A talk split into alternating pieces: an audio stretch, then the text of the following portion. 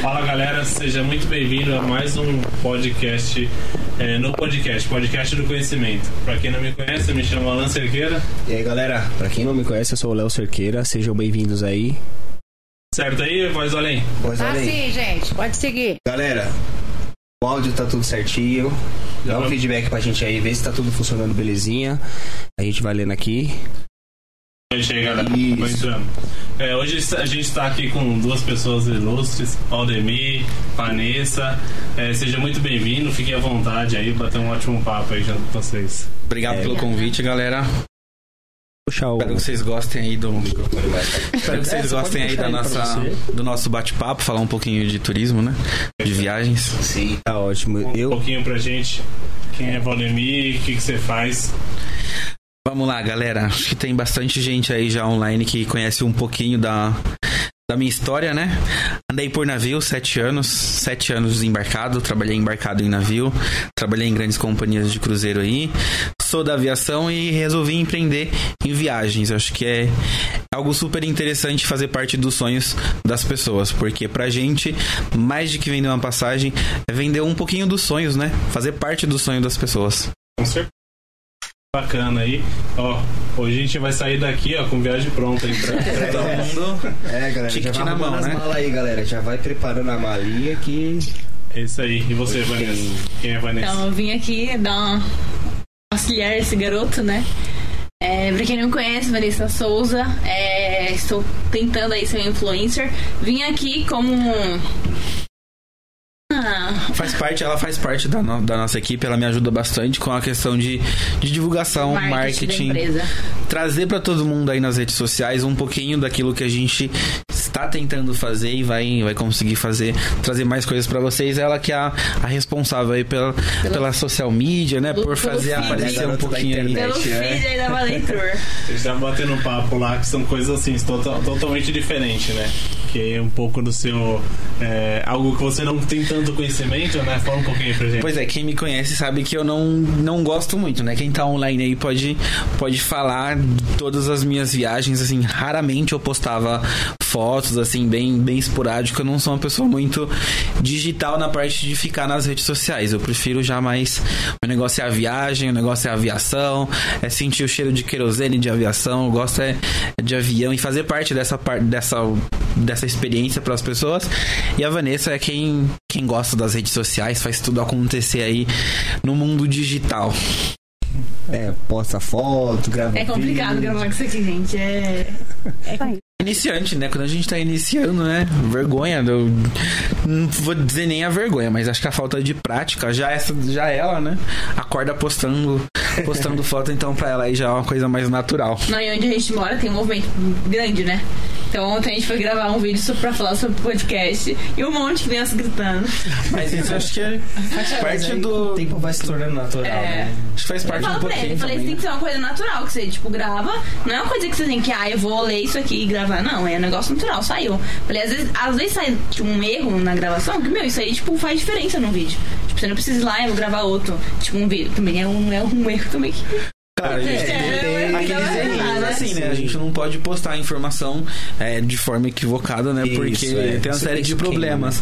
Mas acho que a preocupação, tão, tão preocupada em levar a informação correta, fazer com que todo mundo entenda, principalmente depois da pandemia. é, a- eu tinha agência física até o começo da pandemia, no Rude Ramos, em São Bernardo. E com a pandemia a gente pelo o, o período que a gente poderia trabalhar, o prédio estava fechado, o cliente não ia, ninguém se sentia seguro, né? Então, acho que com a pandemia, essa o mundo digital ele teve que vir à tona para para muitas coisas, não só para o turismo, né? Acho que pra gente foi foi uma coisa muito diferente, assim, trazer do físico pro digital, não tá com o cliente olhando no olho aqui, porque assim, é, na Valeitur eu particularmente quando eu atendo meu cliente, eu gosto de olhar para ele, porque você vê o brilhinho no olho, assim. É igual quando você vai dar um presente pra criança, você sabe que é exatamente aquele presente que ela quer. Sim. Quando você começa a falar com, com o nosso cliente, com o nosso passageiro, e, e tem aquele brilho, aquele brilho no olho, você fala, não, é esse destino, é isso que ele precisa fazer. Ele chega lá, não sabe, não sabe o que quer. Mas assim, essa é a importância do, do agente de viagens, assim, identificar esse brilho e na pandemia foi um pouco mais complicado, né? Como identificar esse brilho por WhatsApp? como identificar é isso numa chamada de vídeo, né? né? Então, é, você tem que tomar muito cuidado, porque é o que eu costumo dizer das férias maravilhosas em família, você pode fazer um desastre, né? Pode ser um desastre em família, pode ser a viagem que a pessoa não queria jamais passar. Assim, longe, longe do nosso trabalho ter, ter isso, né? Então acho que é importante a questão da, a questão da, da mídia social, de estar presente nas redes sociais, se tornar conhecido. A partir de hoje, acho que muita gente mais vai, vai me conhecer. Acho que tem gente que hoje que acompanha. né? Que a galera que tá querendo assistir vocês, Isso né? aí, galera. a galera acompanha, a galera acompanha o WhatsApp da o Instagram da Valeitura e às vezes não sabe que eu que eu tô ali por, por, por trás do, ó, eu sou o agente, por mais que você fale o nome, olha, eu, eu que vou te acompanhar, vou te auxiliar, vou auxiliar no check-in, a galera acaba na euforia não não ligando, né? E eu não gosto muito de aparecer tanto assim no, no Instagram, perdoem, gente, mas estamos melhorando, estamos já, trabalhando. Já divulga as suas redes sociais? Sei, galera, siga lá, Valeitor Viagens. Né? Viagens, né? tá bom? Dois L's e é, Y. Precisamos da ajuda de vocês. Pode, pode divulgar a sua. É, tem o meu que é Van underline Souza com 4A no final. A sua, como é? Eu não sei. É Valdemir. Só, tá vendo? Até, até a minha Até, até, até o meu Instagram eu sou meio assim pra dizer, né? Mas é Valdemir Souza VC. Me VC. corrijam se eu estiver errado. Inclusive, eu acho que eu deixei na descrição aí. Beleza, né? Vocês Olha aí, se não tiver, pode falar aí que a gente. Lá, e, e, no final também, mesmo se não, não estiver, no final a gente edita lá a descrição e coloca. É, mas eu acho que eu coloquei. Eu coloquei. É, se tiver o um número de seguidor falha bom, nossa, né? a gente faz um sorteio de viagens que vocês estão pedindo aí, ó. Olha aí, quem vai pagar é a Vanessa, né? Estão pedindo sorteio lá em cima que eu vi. Quem pediu o sorteio? Pediu lá em cima o sorteio. Aqui, ó, Rodrigo. Rodrigo Ramos. Pediu promoções. Rodrigo Ramos. Lança uns pacotes de, de viagem na promoção. E acho que a Aline, que ela mandou, putz, vai ter sorteio, hein? Aí sim. Ó, o sorteio não vai ser hoje, mas a gente. Viajar pra Europa só vendendo rim. Não, Aline, olha, eu vou te falar. Já fala aí. Tava, comentando, sobre isso, tava comentando agora, agora, Aline, né? com, com os meninos, justamente sobre isso. Assim, acaba sendo triste pra gente que é do turismo, às vezes falar isso, né? Que viajar dentro do nosso próprio país, que é um país rico, assim, de, de tantos, de tantos destinos, assim, muito, de coisa muito rica de conhecimento, e às vezes costuma ser mais barato se a gente pesquisar direitinho e se você tiver disponibilidade, gente. Preço baixo depende muito da sua disponibilidade. Então, assim, enquanto tá todo mundo viajando, você tem que viajar pro fluxo oposto. Então talvez é, é isso que tá faltando, né? É isso que tá faltando para você achar um pacote que te mande pra Europa com preço de conhecer Jericoacoara, por exemplo, que é um destino que costuma ter um valor assim um pouco mais alto certeza. É, fala um pouquinho que a gente estava comentando da viagem que você fez para um rapaz para França, não foi? Isso, agora. Pra agora dezembro, não, né? Agora pra dezembro. Não sei se você pode falar valores. Valor não, não tem problema, assim. É... é que você costuma fazer customizado, né? De acordo com a necessidade Isso, vamos, do cliente. Vamos explicar um É, pouquinho um o que, que é a né? né? O que, que é a? Por que, por que um agente de viagens, assim, uma, uma profissão, digamos, que não tá tanto mais em moda, né? Acabou sumindo um pouco porque tudo a gente consegue hoje fácil na internet. É, eu vou contar um caso, acho que só para trazer um pouquinho da importância de um agente de viagens. Acho que a pandemia pegou todo, todo mundo, exatamente todo mundo, gente. Não só os passageiros, mas nós também do turismo. A gente não, não estava esperando é, essa, esse período. Então, assim, o porquê de um agente de viagens? É, eu tive que ligar em uma empresa portuguesa durante a pandemia. Sem brincadeira, gente. Eu tive que esperar na linha 5 horas. Caramba, 5 horas. 5 horas para conseguir falar, para tentar ajudar o meu cliente. o cliente, assim, nós temos telefones, digamos, que atende a empresa, né? O cliente ele tem que ligar no 0800, ele precisa ligar na central de atendimento. Então, assim, o cliente acaba desistindo. Hoje a gente não tá muito, mas isso acho que é de modo geral, nós não estamos muito é, Pacientes. é, para ficar aguardando. Manda um WhatsApp, vê online, lá a gente já quer resposta. Quer resposta isso tá, isso virou, virou regra, não só para viagens, mas todo mundo viu online lá, não me respondeu. Os namorados aí, né, os casais já começa por aí, né? Então, é, o agente de viagens, ele faz esse link entre o cliente e a empresa. O meu cliente, ele não precisa ficar ligando na, na empresa. Claro que tem algumas coisas, pontuação, por exemplo, que é uma coisa pessoal do cliente. A gente acaba auxiliando, trazendo a informação para o cliente, porque às vezes ele fica meia hora, 40 minutos, e a gente sabe que call center hoje, gente, quem é que fica feliz quando tem que ligar em um call center? Infelizmente, assim, é, é um pouco mais maçante. E é isso justamente que, é, que a Valeitur traz, assim, que o agente de viagens proporciona, não só a Valeitur, mas todos os, colegas agentes de viagens. É isso que na essência a gente faz. Hoje a gente trabalha com pacotes nacionais, pacotes internacionais. Se você quiser, e sei lá, gente, pro botão lá no meio da Ásia, eu consigo te mandar, eu consigo te enviar para lá tranquilamente. Claro que a gente vai estudar, é uma coisa diferente. Tem muito pas pa passageiro que gosta de destinos exóticos. Então, assim, quando é uma coisa diferente, claro que a gente não sabe tudo. Então, a gente começa a se cercar de informações. A gente tem todo um suporte de companhia aérea, a gente tem suporte de operadoras que permite a gente saber regras do país, que permite saber o, o que pode, o que não pode, o que fazer, moeda local, vale a pena. Tem, tem muitos países que, assim, a moeda local é uma moeda que você não utiliza. Então, assim, leva dólar, não precisa trocar. Tem muito lugar que não aceita o dólar porque é regra do país, tem que converter. Então, o agente de viagens, ele entra nesse momento, ele vai trazer as informações de uma maneira facilitada, um pouco mais fácil para o cliente, para ele não ter que ficar em linha, para ele não ter que ficar pesquisando na internet, ele não ter que fazer tudo sozinho. Principalmente para os marinheiros de primeira viagem, é, fazer uma viagem para fora do Brasil, geralmente o pessoal se assusta, né? Então, eu lembro a primeira vez que eu fui para fora, eu fui para as Ilhas Canárias, eu fui para Espanha. Então, assim, dá um certo receio, porque, cara, e será que eu vou saber falar o idioma? Será que vai dar certo? Será que vão deixar entrar no país? Será que eu tô levando documento? Sabe aquela coisa? Você sai de casa e você volta para ver se a porta tá fechada? Você confere todas as documentações e às vezes é capaz de você esquecer alguma coisa. E uma coisa que você tinha falado anteriormente, às vezes não é nem esqueci, às vezes você não sabe que precisa levar.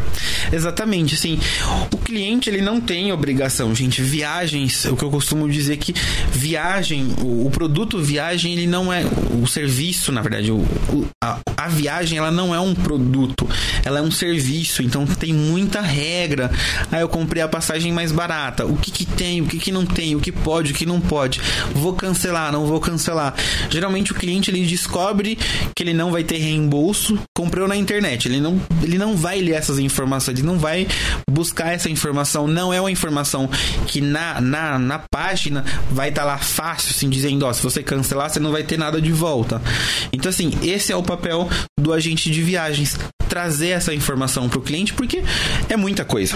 Não É. tem como ele saber tudo, É, né? inclusive a gente tava conversando ali, você falou sobre seguro viagem. Tipo, eu nem sabia que existia isso daí. Tipo, no caso de um acidente, alguma coisa, você tem um seguro viagem. Seguro viagem, assim, é uma coisa extremamente importante, gente. Sim, a pandemia veio para mostrar isso pra gente. Hoje já existem vários planos. Existem países que, além do seguro normal, um precisa ter uma cobertura, você precisa ter um seguro viagem que tenha cobertura para Covid. Ah, eu preciso. Aí você lê essa informação no, no Instagram, beleza.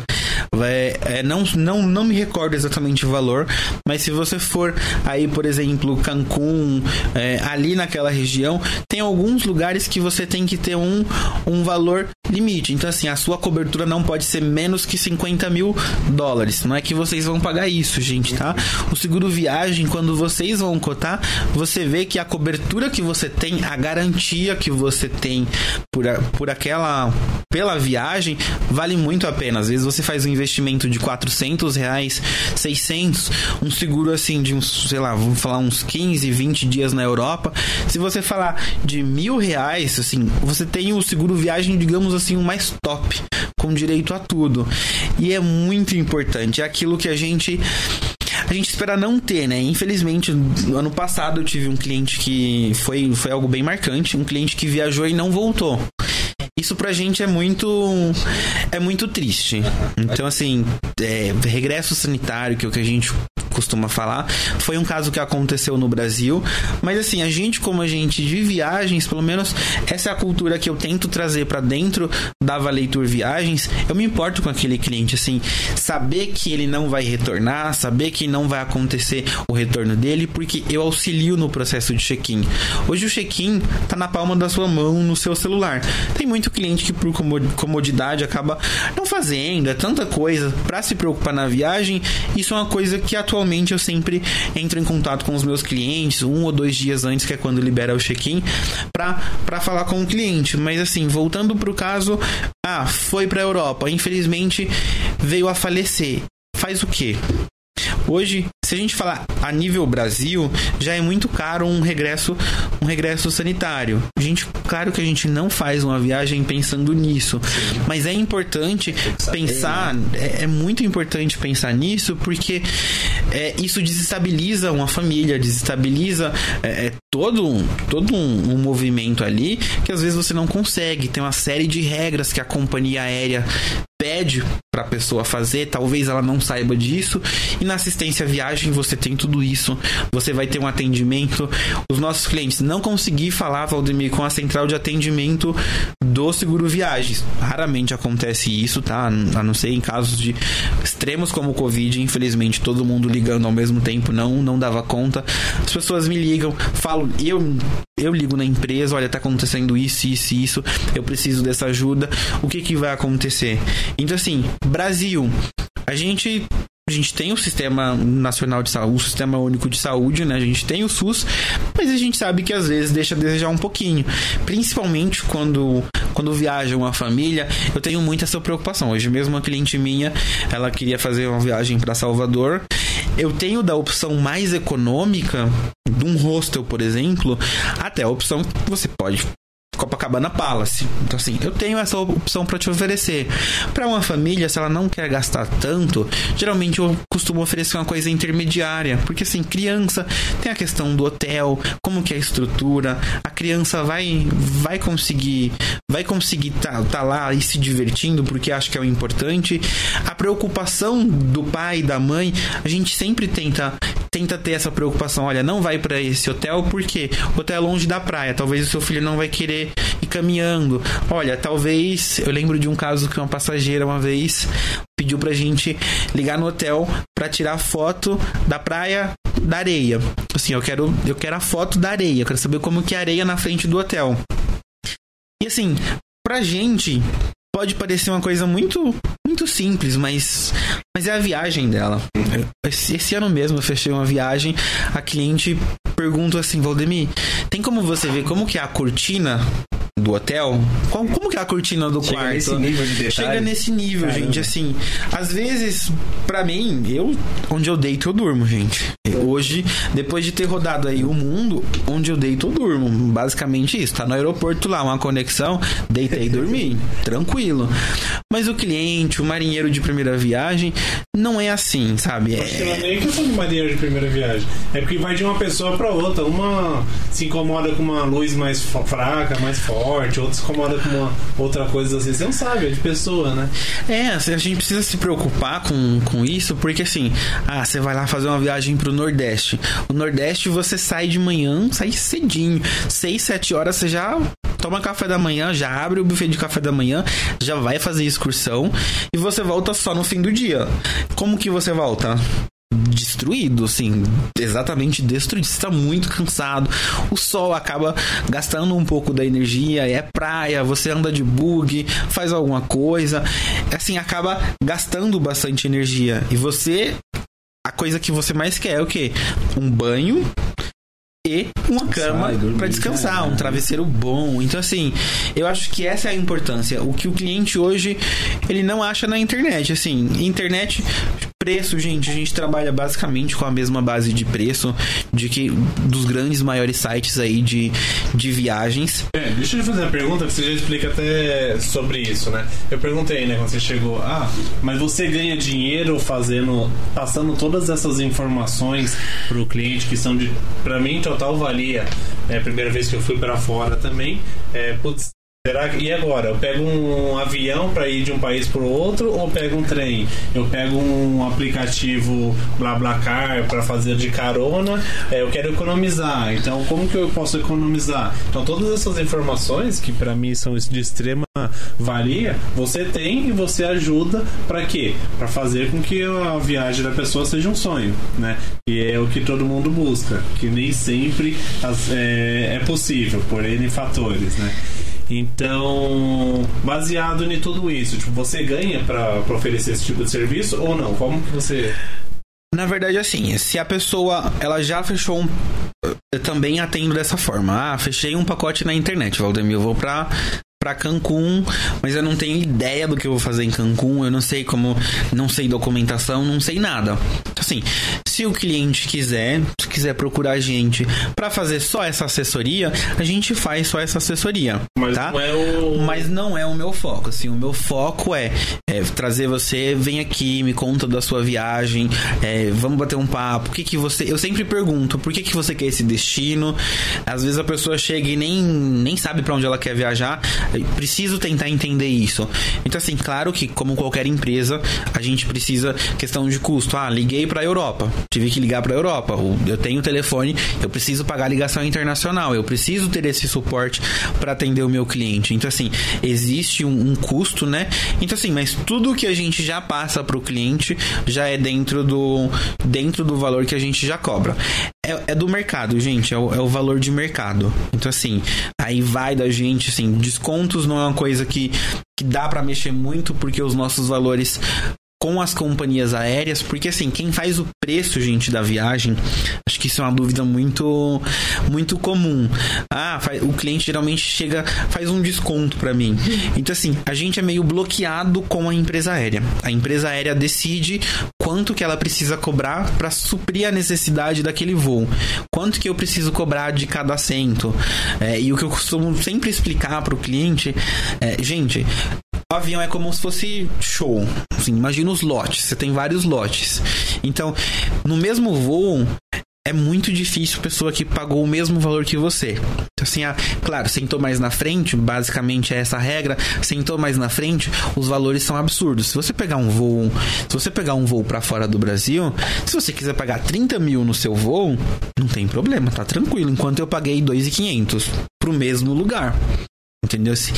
Porém, o serviço é diferente. Então, quem faz os valores são as empresas aéreas. Então, assim, a gente trabalha com operadoras. Geralmente o, o nosso cliente final ele não tem essa intimidade. Então, assim, a gente trabalha com as operadoras, que são as grandes empresas que fazem os valores. Assim, se você for ver no fim das, no fim das contas, são quase as mesmas operadoras, são, são quase todas os mesmos serviços, então é muito ligado.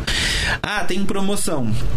Por exemplo, a CVC é uma marca que, que a gente também trabalha. Ah, eu vi na CVC, no, no shopping, sei lá, no shopping X. Então pode ficar tranquilo, traz pra mim o preço do shopping X. Eu vou conseguir, muito provavelmente eu vou conseguir garantir esse preço do shopping X da CVC com um grande diferencial. Aconteceu isso recentemente com uma passageira minha que foi pra Fortaleza. Ela chegou e o transfer não estava lá. O transfer estava, mas eles acabaram se desencontrando.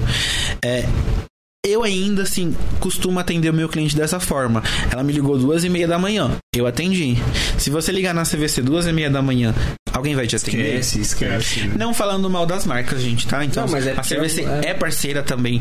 Nossa, assim, existem várias parcerias. Essas empresas querem os agentes de viagens com eles, tá? Então, assim, o mercado ele é aberto para todo mundo, mas assim, é o que a gente vai agregar de diferente. Então, às vezes a pessoa pensa, mas por que, que eu vou comprar ah, na agência se eu posso comprar na internet? Eu vou estar ali para atender vocês, assim, WhatsApp. É o que, o que ele falou, é o, é o atendimento customizado. Personalizado, isso, a gente gosta Você muito. Vai estar de meio que uma assessoria, talvez. Faz a diferença. Principalmente, acho que, acho que a, a minha primeira viagem, se eu tivesse tido esse mesmo, essa, essa mesma informação, eu acho que mudaria muito a percepção. Fora que você se sente mais seguro, né? Você, sim. Você você sabe pra ligar. Por mais que você deu esteja, problema. por mais que você esteja assim muito longe do seu país, você tem alguém como referência. Meu, tô aqui, aconteceu. É só achar um pouquinho de internet, gente. Hoje a internet, qualquer aeroporto, nem que seja 15, 20 minutos de internet, você tem. Eles deixam você utilizar. E assim, só chamar a gente, Valdemir, preciso disso.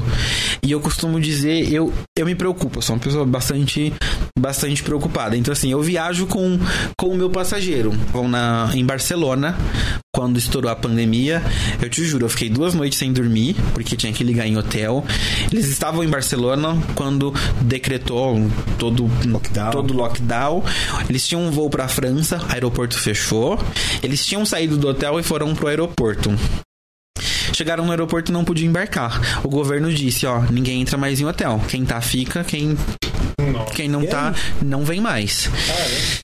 E pega telefone, vai. Comecei a ligar na França, comecei a ligar na Espanha, comecei a ligar na Air France, que era a companhia eh, desses passageiros, pra tentar entender e ver o que a gente poderia fazer, né? Foi.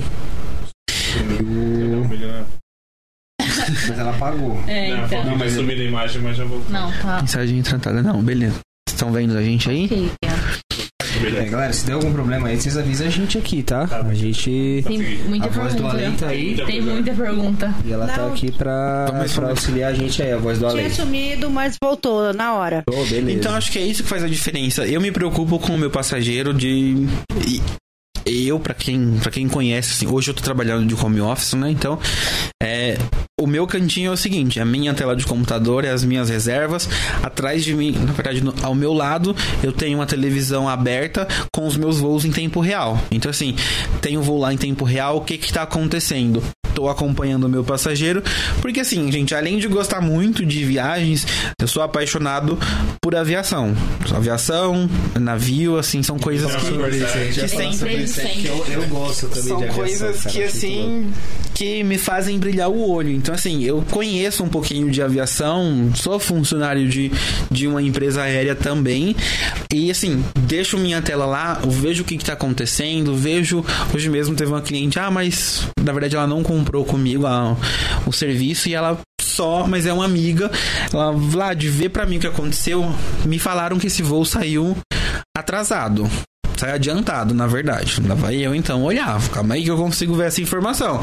Então eu vou lá no meu painel, entro, acesso tudo bonitinho e eu consigo acompanhar exatamente da hora, mesmo que seja retroativo, eu consigo ver a hora que o avião saiu, a rota que ele fez, a altitude, quanto tempo demorou, o avião foi para aquele destino, não foi. Ah, ele pousou por, por a pista desse lado, por a pista daquele outro lado. Isso faz muito parte do meu da minha rotina de, de gostar, né? Então isso acaba agregando na, na, na viagem do meu cliente. Entendi. Não, a pergunta que eu tenho é, tipo assim, essas informações você tem por trabalhar na área ou, tipo, o eu vou público, lá é. e consigo Na verdade, acessar? gente, isso são informações que está aberto. Estão Elas estão aberto? abertas Se ao eu quiser lá público. saber Você consegue, consegue. Eu consegue. era só informação de controlador e tal, não. Tipo assim, muita coisa, que você falou, né? Tem na internet. Tem. Só que, tipo assim, será que vale a pena eu pesquisar tudo? Eu vou Sim, levar, tipo, um trabalho, ano né? pra ter todas as informações que você já sabe que é do seu dia a dia. É que na verdade, assim, como eu já conheço, eu conheço a estrutura de um embarque, eu conheço a estrutura de o sistema que que, aconte, o que que acontece do embarque de uma aeronave até o desembarque, o que que acontece a aeronave que tá vindo buscar a gente, da onde que ela vem, o que que ela tá fazendo.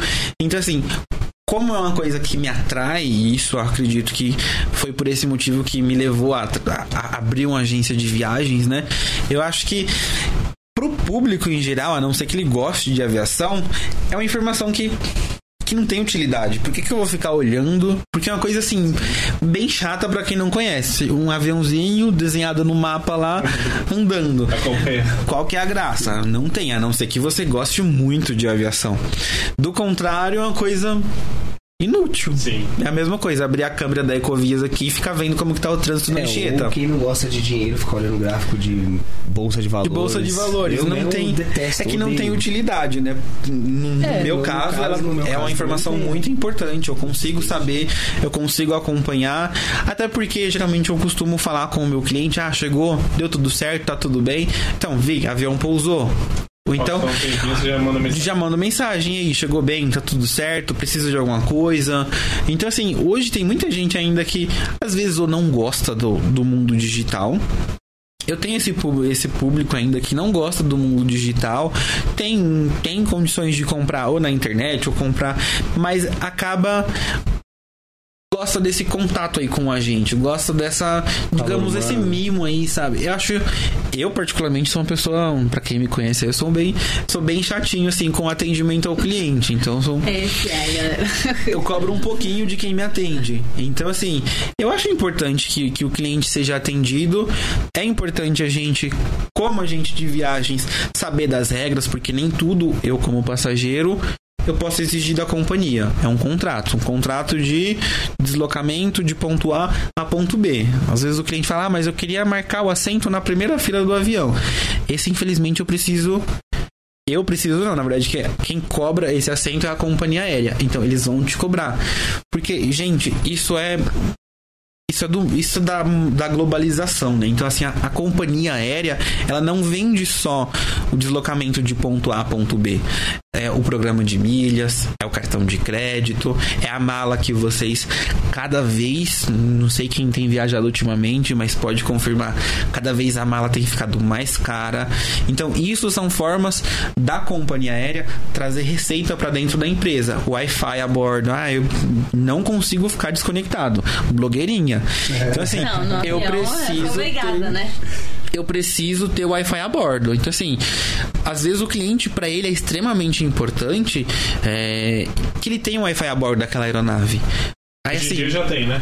não são todas ainda. As, as companhias estão, estão fazendo essa conversão aí das aeronaves, mas é um sistema que, que em navio custa muito caro, na aviação também custa muito caro, porque é satélite, então acaba É, Eu ia perguntar justamente sobre isso. Qual que, como que faz pra chegar lá o sinal lá em cima? tudo satélite, gente. Satélite. Então, assim, é, é uma garantia mínima. Em avi na aviação, voando, é muito mais fácil, é muito mais fácil a conectividade de alto padrão, de, de melhor qualidade. Ela não vai se. Ela não se assimila ao que a gente tem aqui em, em casa, né? Tô em casa, tô lá com o meu 200 gigabytes. Então, assim, não se assimila, mas na aviação ainda é bem melhor que em navio. Na, em alto mar, é isso, gente. Você tá lá no meio do oceano, você tá cruzando o Pacífico, tá cruzando o Atlântico. E aí, da onde que vem? Vai vir, né? O avião ainda tá mais alto, o avião tá um pouco mais. Acho que por isso vem essa, essa qualidade um pouco maior. Mas tem cliente que o cara. Ele precisa daquilo. E aí, vai ter o Wi-Fi pra ele a bordo? Então, assim, eu preciso ver com a companhia. Hoje é bem. As companhias elas costumam dizer que ela tem o Wi-Fi a bordo. Não de todas as aeronaves. Então, pergunta que eu, Vamos ler só antes de terminar isso aí. aqui. Né? Vou É, subir deixa- aqui pra pegar. Antes de Calma fazer, aí, passar pra gente. próxima, deixa eu só fazer uma pergunta pra você sobre o. E a questão, tipo, usar celular no, no, no, no, no avião é proibido. Tipo, por causa do- da interferência que pode causar. Eu não sei se, se eu estiver falando besteira, você me não, corrige. não, não tô falando besteira. Mas e em relação ao satélite passando pra aeronave? Não tem problema? Tipo. Na verdade, assim, gente, é. Por que, que eles pedem para você desligar o seu celular ou colocar em modo avião durante a decolagem? Para quem entende, gosta de aviação, como que funciona toda a comunicação da aeronave? Então, assim, mas fica tranquilo, é, é muito blindado o sistema. O que acontece? O celular, sabe, tá gravando aqui. Se a gente for gravar aqui uma live no, no Instagram, se ficar os dois com o mesmo microfone aqui, o que, que vai acontecer? Vai dar Aquele barulho vai dar tal, interferência. aham. Então, geralmente, na decolagem, eles pedem para desligar o, o aparelho na decolagem e no, e no pouso, justamente por isso. Porque se você estiver usando o seu celular, o sinal que vai chegar na cabine de comando pode ter alguma interferência. Isso no passado, isso é mais uma carga de cultura. Isso no passado já foi uma coisa muito Era mais problema, rígido, era, que, que era- dava muito problema. Sim. Hoje não, gente. Hoje a aviação. Hoje a aviação. tem Hoje o que avião. controlam e O avião é o sistema de transporte mais seguro do mundo, tá? Então, assim, é, hoje ainda o avião é o mais seguro do mundo. O avião grande ou qualquer um pequenininho? Eu não confio muito, não. Na verdade, assim, não é que o pequeno, claro, quanto menor o avião, isso não vale para Não, As não é aeronaves menores, digamos assim, geralmente elas não têm o mesmo equipamento de que uma aeronave comercial. Gente, hoje uma aeronave comercial, ela decola sozinha e ela pousa sozinha. O avião, hoje, ele é capaz de fazer tudo sozinho, tá? Por regra, ele não faz isso, tá? Não se preocupe. Mas ele pode fazer isso. Ele pode, ele tem, ele faz. ele tem automação para fazer isso. Mas por regras de, de agência de, de aviação, os, os pilotos eles precisam fazer alguns procedimentos que exigem uma tomada de decisão maior, então por isso que o avião não vai sozinho.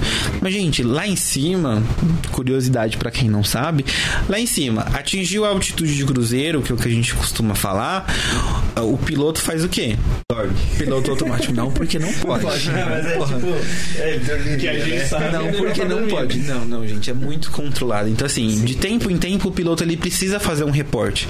Então, ele precisa, imagina, digamos assim, vamos falar de uma maneira bem grosseira, falar do pedágio. Então, de tempos em tempos na estrada tem o pedágio. Então, ele precisa se reportar.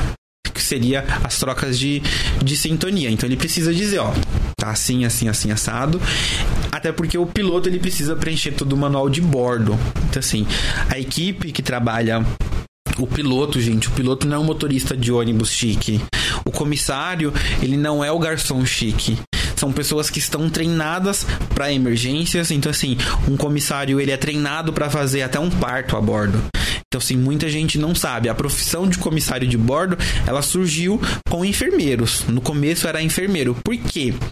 Naquele tempo onde ninguém confiava em voar, nada melhor do que eu mandar uma enfermeira que me traz um sinal de segurança, uma coisa de saúde. Se eu passar mal, vou ter uma enfermeira lá. Então, assim, eles começaram com enfermeiros a bordo. Então, vou colocar um enfermeiro porque ele traz uma imagem de segurança para o meu cliente. Daí que surgiu a, a função de comissário de bordo. O piloto, ele porque precisa do piloto, né? A gente fazer aquele negócio subir e fazer aquele negócio descer e chegar no destino, né?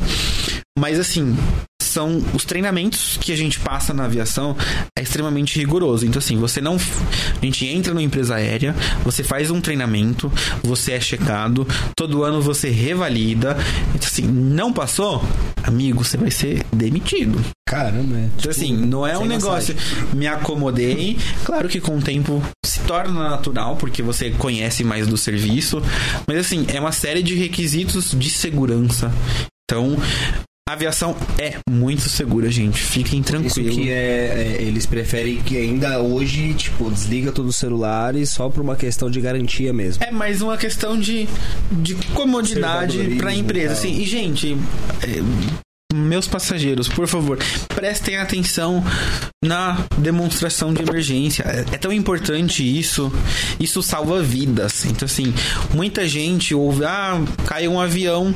Infelizmente, hoje teve uma queda de um avião. É, um, avião isso. um aviãozinho pequenininho. Um, é, é um pouco mais difícil é, acontecer, mas assim, acidentes, incidentes acontecem. Só que assim, pelo fato de que a equipe está treinada, pelo fato de que existe todo um procedimento de segurança, basicamente isso acaba não saindo em mídia. Por quê? Porque hoje o que vende na mídia é desastre, né? Então assim, e nem sempre um incidente de, de aviação, na aviação, ele traz vítimas fatais. Então, assim, mas é muito importante. Ah, às vezes a pessoa pergunta: por que, que será que eles sempre desligam as luzes do avião quando a gente vai decolar? Já se perguntaram isso? Vocês já decolaram com a luz ligada? Não. Então, assim, todo. todo Você, vê- você vai- você vai falando, vai falando, tem várias coisas assim, de uns detalhezinhos. que O pessoal tá perguntando bastante. Tá porque- Vai lá, gente. Então, Não, não, mas pode, pode concluir. Por quê? Mas assim, Por que que você já viajou? Aí, galera, que será que alguém sabe no, no YouTube, assim?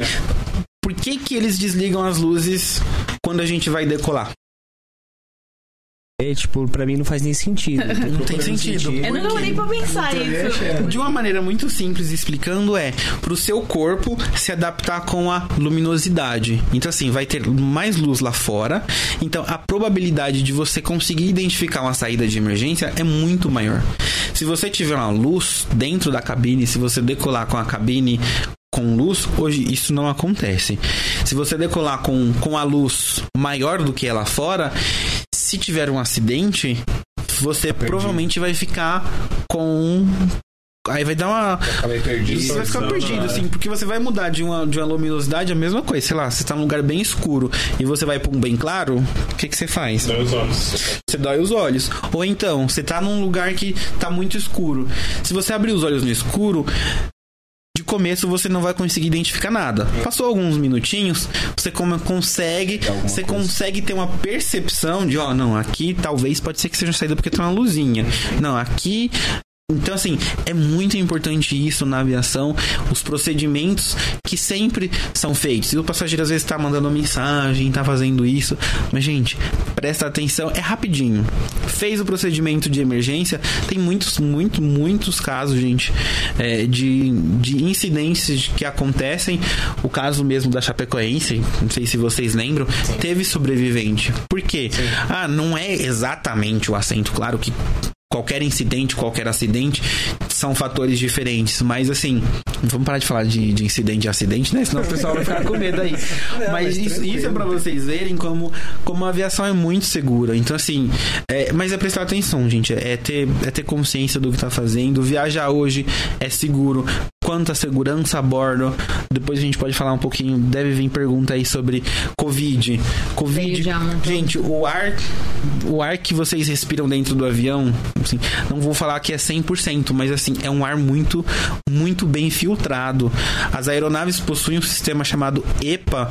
Então, esse sistema, ele pega o primeiro que você não consegue sobreviver com o mesmo ar lá em cima, né? A gente tá a 37 mil pés. A diferença de, de pressão atmosférica é gigante. Então, você morreria se você respirasse o mesmo ar a 37 mil pés.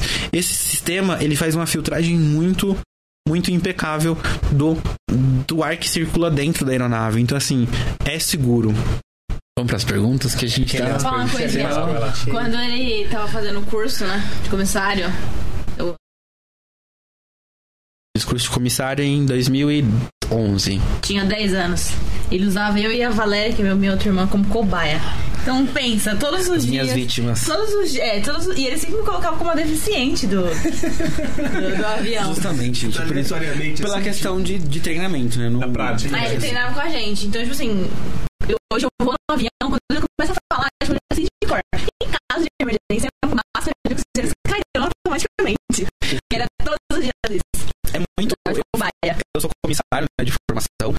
A minha, a minha história de, profissão começa como, como comissário. Eu fiz curso de comissário. Porém, Galerinha, falei, o som dos dois tá ruim aí. Tá ruim. então vamos lá. Qual o sentido? Abaixo. Abaixo? Como que tá? Melhorou agora? Não, tá ruim. Tá travando. Maria falou. Beleza. Pessoal, aí tá ruim. Caso você só o meu áudio. Melhorou? Melhorou, Maria? Nada.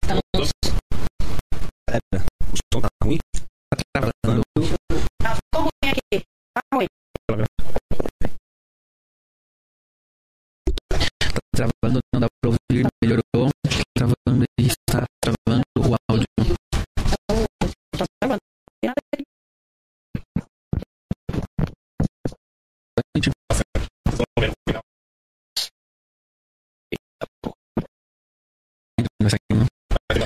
Não.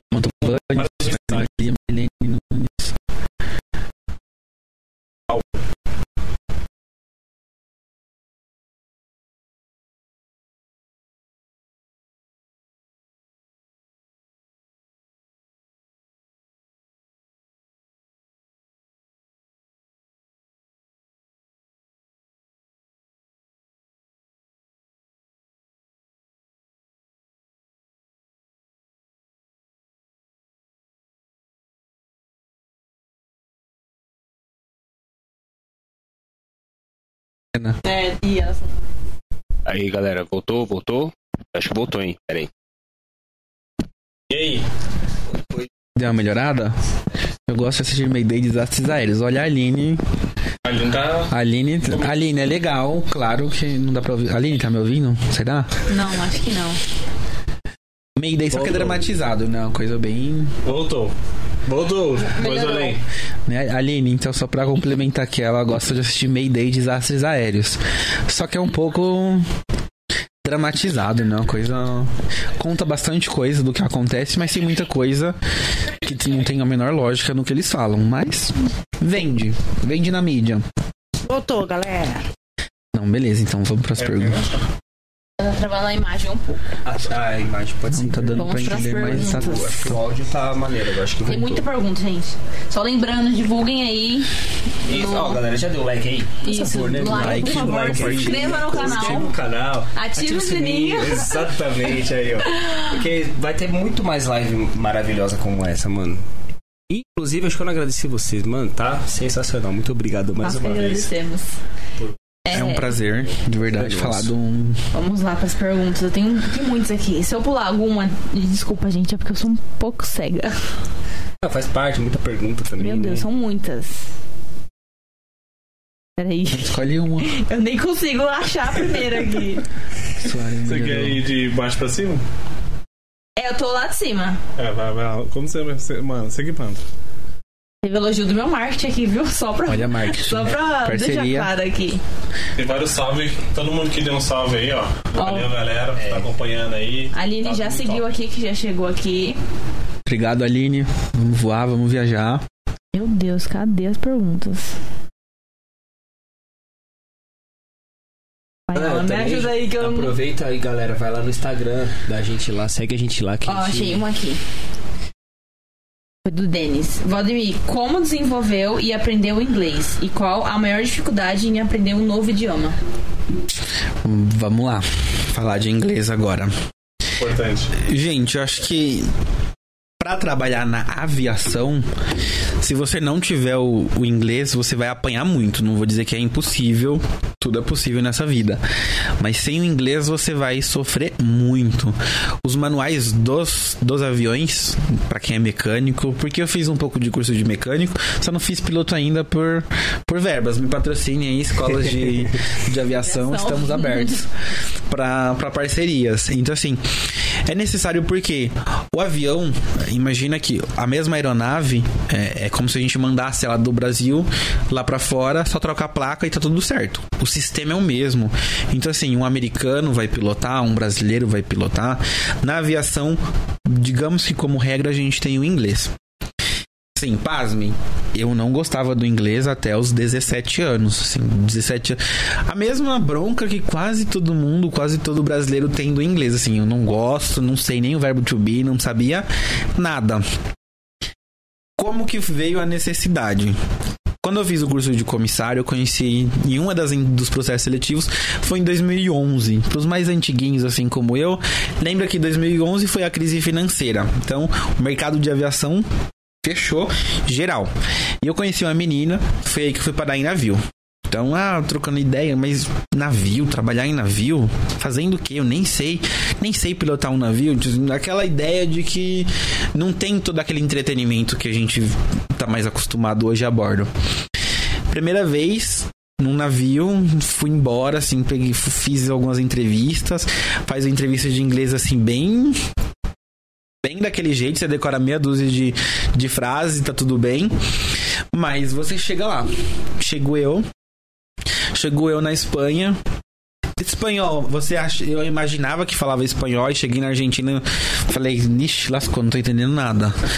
Então, assim, mas você chega no navio também, os nossos treinamentos são em inglês e você precisa. E aí? O que, que você faz? Não tem o que fazer. Você precisa, é, você precisa começar a se acostumar. Você precisa começar a buscar.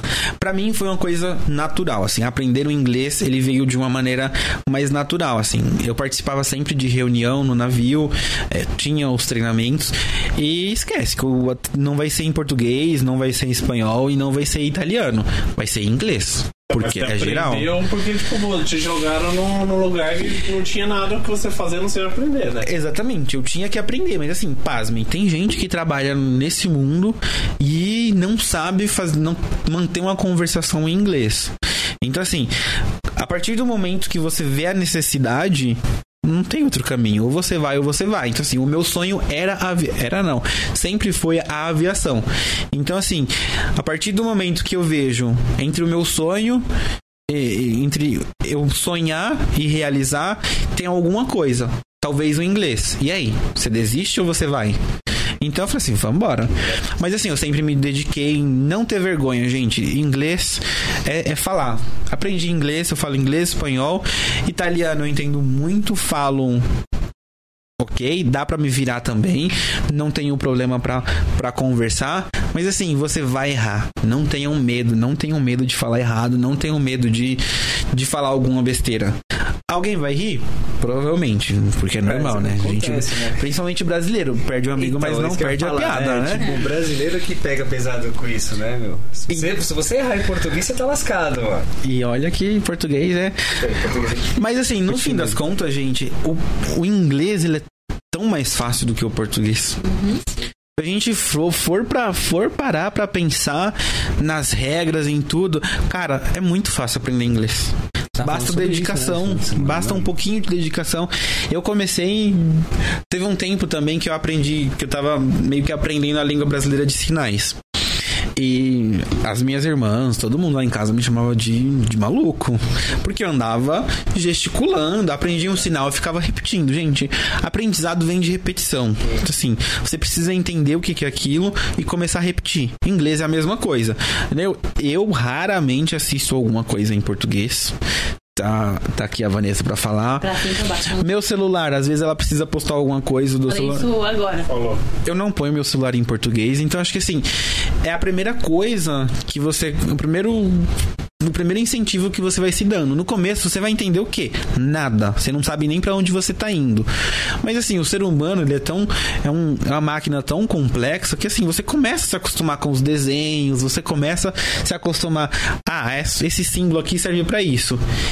E vai ter um tempo, vai ter uma hora que você vai atingir isso de uma forma natural. Em inglês, assim, digo que eu sou que eu sou fluente? Não, acho que fluência, fluência é uma coisa muito subjetiva. Acho que você precisa morar em um país, por mais, por mais que eu viajei vários países, eu nunca fiquei em um país um certo tempo é, falando só inglês. Eu falava, falava só inglês no navio, falava, mas eu conversava com o árabe, eu conversava com o francês, com o italiano, com o espanhol, com o brasileiro.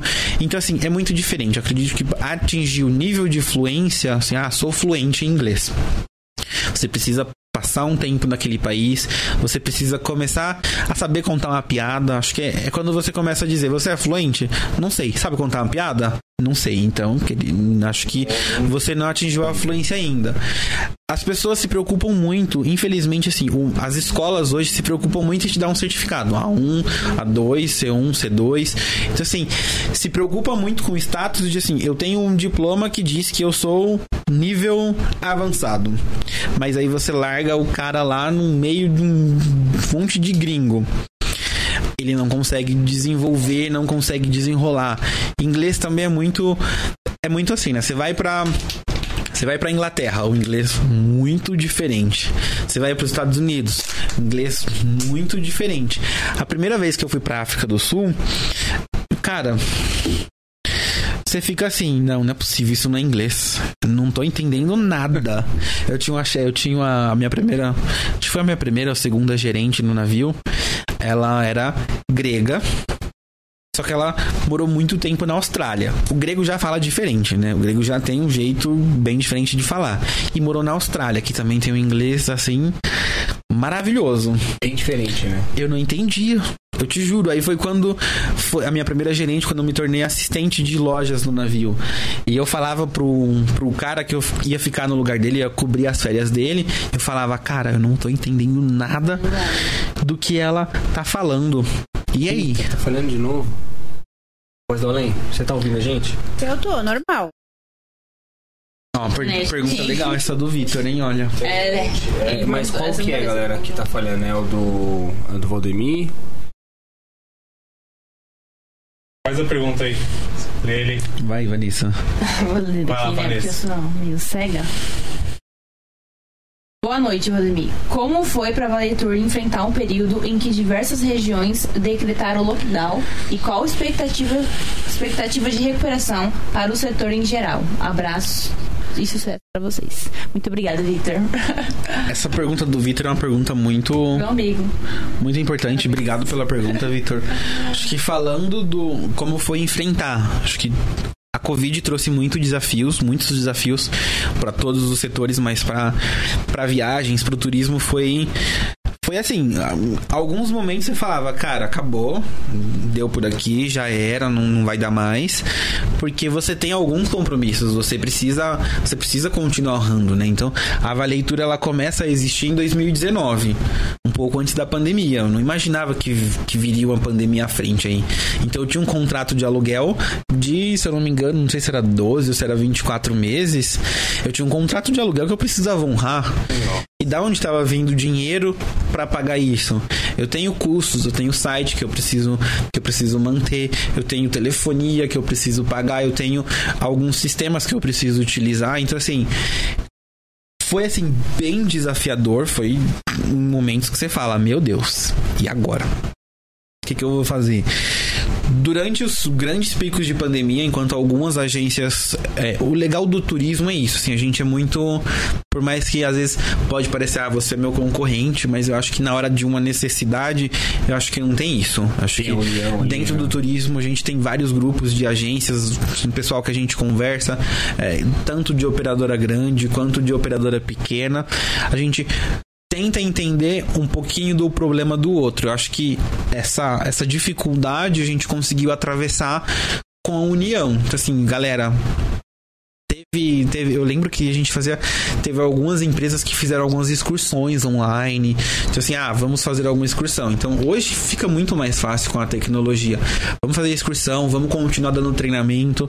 As operadoras que eu trabalho, elas adotaram esse, esse momento. Então, já que a gente não vai operar por esse período inteiro, vamos renovar sistema, vamos renovar talvez marketing, vamos fazer treinamento para quando a galera voltar, voltar sabendo o que que tá fazendo, né?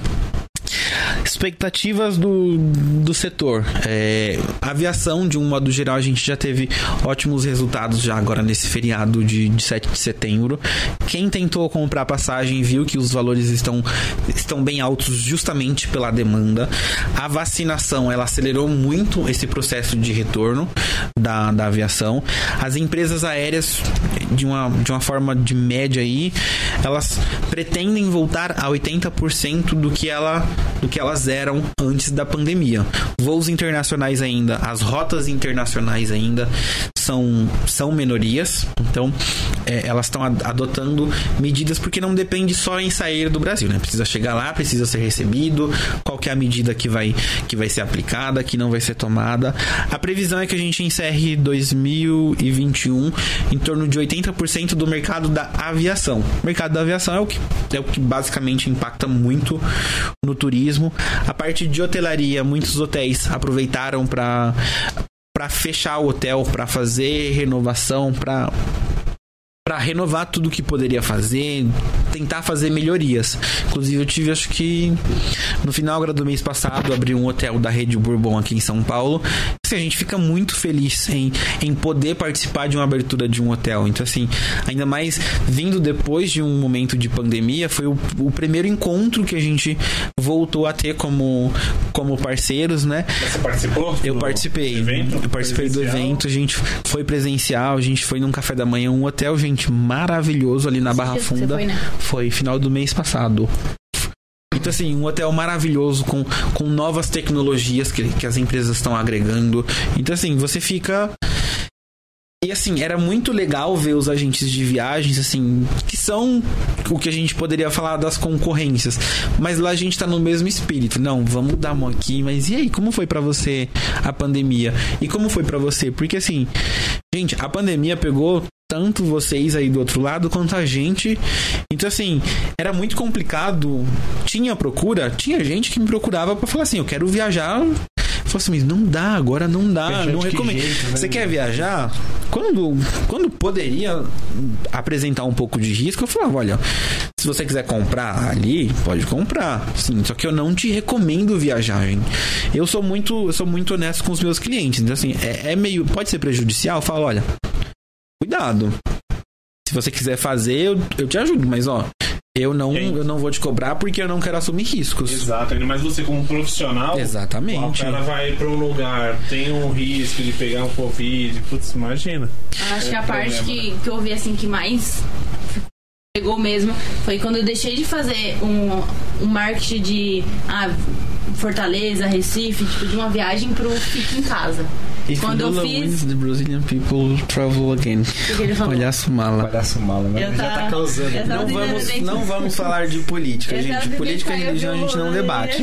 e aí eu. É, tá. Política e religião a gente não debate muito, porque senão a gente não termina a live, né? Né? Mas assim, voltando a falar um pouquinho da pergunta do, do Vitor. Covid, ela assim, ela apresenta ainda riscos. Acho que assim, se você não confia tanto na Covid, eu, graças a Deus, eu não, não, não peguei Covid. Pelo menos que tenha um testado positivo. A Vanessa pegou, a gente tomou café da manhã, assim, no- no- dois, três dias depois que ela pegou o Covid, a gente tomou café da manhã um do lado do outro. E a gente, tipo, usa o mesmo banheiro. É um banheiro que é só pra pra ele. Então, assim, e não teve. Então, assim, por mais que você não, digamos, tem muita aquela diferença, ah, eu não acredito no Covid, é, ah, eu não vou tomar vacina porque. Não vamos entrar nesse mérito, mas assim. é, Hoje, eu digo, o destino é, o, o futuro é, se você não tiver vacina, você não vai entrar em muitos lugares. Já começa por aí, gente. É, isso é. Isso é regra, assim. regra, né? Não tem por que eu falar assim, ah, o Covid, estão querendo, estão me obrigando a tomar o COVID, a vacina contra o Covid. Se você for para alguns países, até na América do Sul mesmo, mas se for para alguns países da África, se você não tiver a vacina da febre amarela, que muita gente não sabe nem o que, que é febre amarela, tipo, não sabe o que, que você não entra no país. Se, se você não tiver a carteirinha internacional de febre amarela, você não entra. O porquê que com a vacina do Covid vai ser diferente. Então eu lembro que muita gente questiona, não temos vacina. Agora tem vacina, não vou tomar porque é, vão colocar um chip na vacina. Essa daí é cabulosa, desse, né? desse, desse estilo de, de pensamento, assim. Claro, a gente, a gente respeita. Acho que, acho que enquanto tiver a, a, a possibilidade de você falar que ah, não vou tomar vacina, eu respeito, concordo? Provavelmente não. É, mas eu outros respeito. Eu tenho outras ressalvas, não é tipo bagulho de chip, nada É questão, tá é questão de respeito, mas pra quem não quer tomar vacina, eu digo, o futuro, gente, e não tá muito longe, É. tá? França esses dias anunciou que só vai em lugares fechados aceitar quem tiver o passaporte, digamos assim, que é o que eles estão usando hoje, o passaporte da vacina. Não tem, você não entra. Mas eu tomei, viu, galera? Tô falando aqui que eu não gosto, mas eu tomei do Covid, eu tomei, tá? Mas é assim, gente, é a mesma coisa, é a sua casa. Então assim, você convida pra sua casa alguém que talvez nos seus padrões se encaixe como seu amigo. Então, os países estão adotando isso pensando no, na população deles. Sim. Mas assim, tá bem avançada a questão da vacina. O pessoal às vezes questiona, ah, a Coronavac não tá sendo aceita em vários países. Sim, é verdade, gente. Não tá. Em alguns países não tá aceitando. Por quê? Porque a prioridade dos países não é ficar testando todas as, as vacinas para aceitar. Ai. Opa, caiu o celular aqui. Mas, relaxa, gente. Mas assim, a prioridade dos países não é assim, ah, eu vou testar a Coronavac pra receber brasileiro. Não, o cara não tá preocupado com isso agora, ele tá preocupado em vacinar a população dele. A vacina que saiu mais rápido lá foi a X. Então o cara vai, vai tentar correr atrás em dar vacina em todo mundo. Não é porque a Coronavac ela é menos efetiva do que a- Entendi, as né? outras Então, X, assim, Tem uma gente. explicação, pessoal que fica falando merda por aí. Na verdade, assim, a gente não vai entrar muito nesse mérito, mas assim, gente, o Brasil, é, o Brasil a gente referencia em muitas coisas. Igual, por exemplo, alguns medicamentos, é, alguns medicamentos lá fora são medicamentos brasileiros. Então, assim, pra quem não sabe, é uma curiosidade que vem do norte, região norte do Brasil, um dos tratamentos para queimados, referência no mundo, é o tratamento brasileiro com escama de peixe. Então, assim, na França se utiliza muito isso, na Europa, de modo geral, se utiliza muito isso. Então, assim, acho que a gente tem que saber valorizar um pouquinho. Essas minhas experiências me fez valorizar mais o Brasil, diferente daquilo que quando você é revoltado, não quero morar nesse país. Hoje todo mundo me pergunta por que você voltou pro Brasil?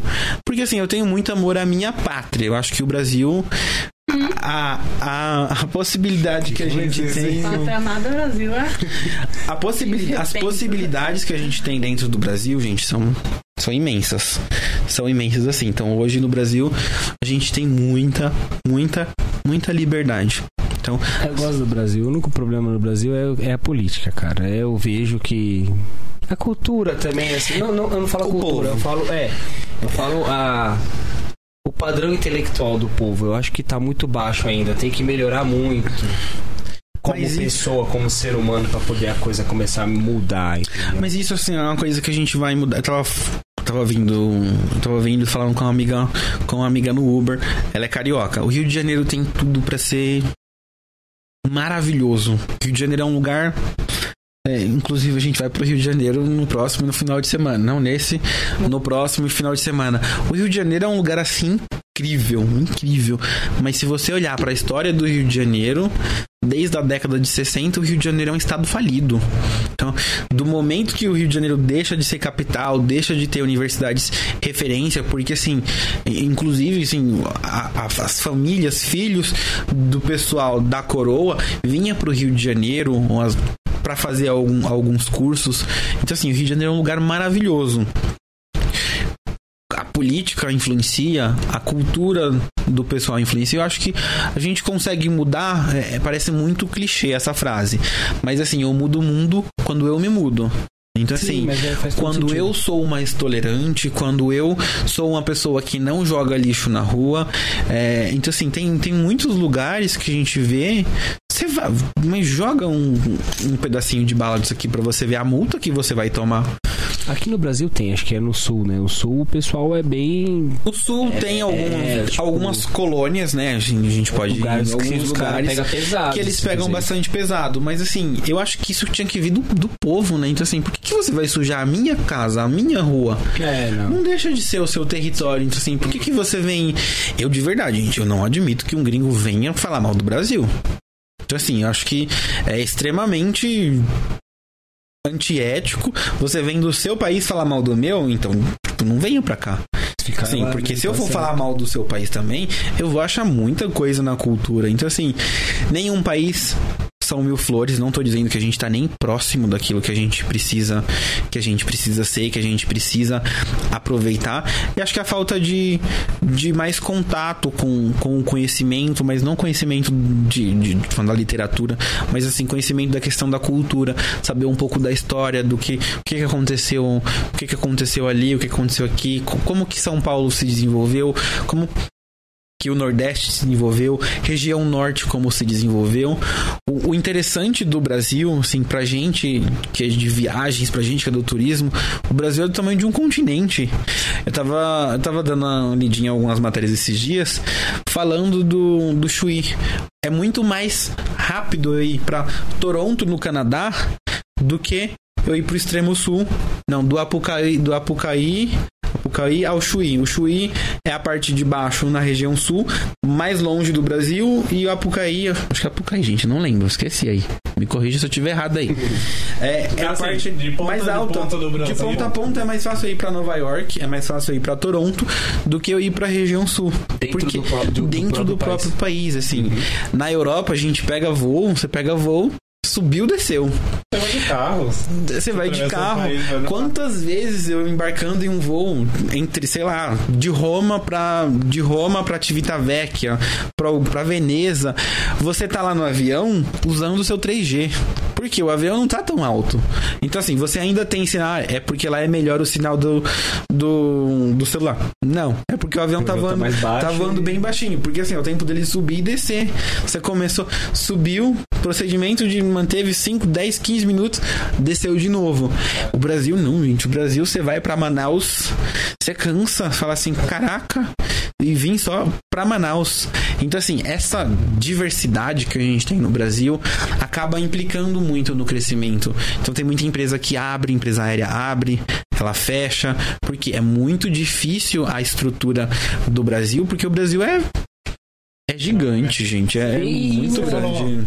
Você tinha falado de gringo, né? É, você faz atendimento também? Você faz é, o gringo vir pro Brasil ou não? Não, não é tão comum. Não é. Não é tão comum porque, assim, mais por uma questão de respeito, assim, é uma questão de, de políticas. Então, assim, por que que é, aí são acordos bilaterais entre empresas? Por que que eu vou permitir que o Brasil venha aqui e me venda mais barato do que eu, o meu, a minha agência de viagens gringa venda para o meu cliente interno para ir para o Brasil. Então, assim, é uma questão de, de política bilateral. Então, assim, você não vem aqui vender o seu produto mais barato e eu não vou lá no seu vender o meu produto mais barato. É uma questão de, de política internacional. Entendi. Pode ser que aconteça? Acontece, mas não é uma coisa. Talvez você não vai é uma coisa um- comum. Você vai bater um papo com ele, dar alguma indicação, talvez alguma coisa assim. É mais comum a gente ter empresas que façam um receptivo aqui, ó. O produto daqui, assim, quem vai te atender aqui, esse eu te vendo. Agora o voo, ah, se você vai fazer ficar em um hotel antes de vir para o Brasil em outro país, talvez eu não consiga uma tarifa tão boa, mas aqui chegando no Brasil em território nacional, aí já é outra coisa, porque aí já é território nosso, já é Brasil que manda. Boa. Pois aí, Oi. tem pergunta boa aí? Deixa eu ver uma aqui. Ô, voz do além. Oi. Antes, deixa eu Pode só falar. mostrar aqui, ó. Foca em falar. mim aqui, ó. Falou. Ó, galera. Isso aqui a voz do além mandou pra gente.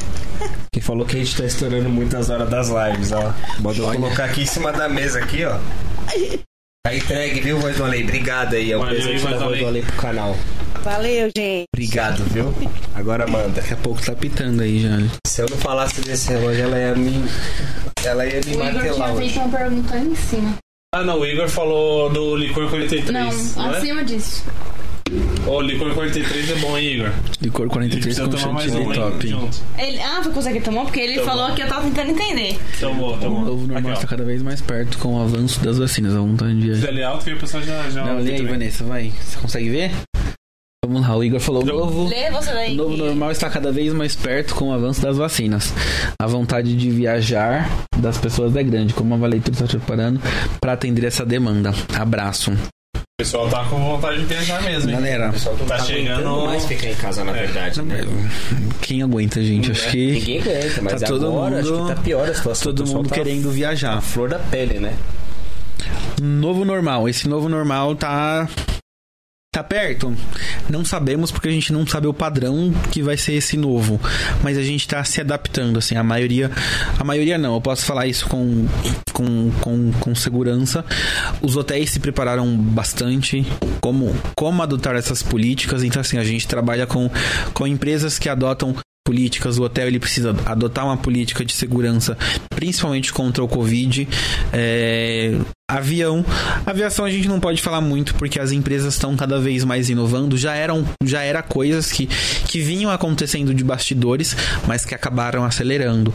As linhas aéreas hoje, se eu não me engano, a Latam e a Gol já estão fazendo também o embarque com as filas, aquela fila 3D. Então, é 3D, Orga? Não, eu não sei, eu não sei como que fala exatamente.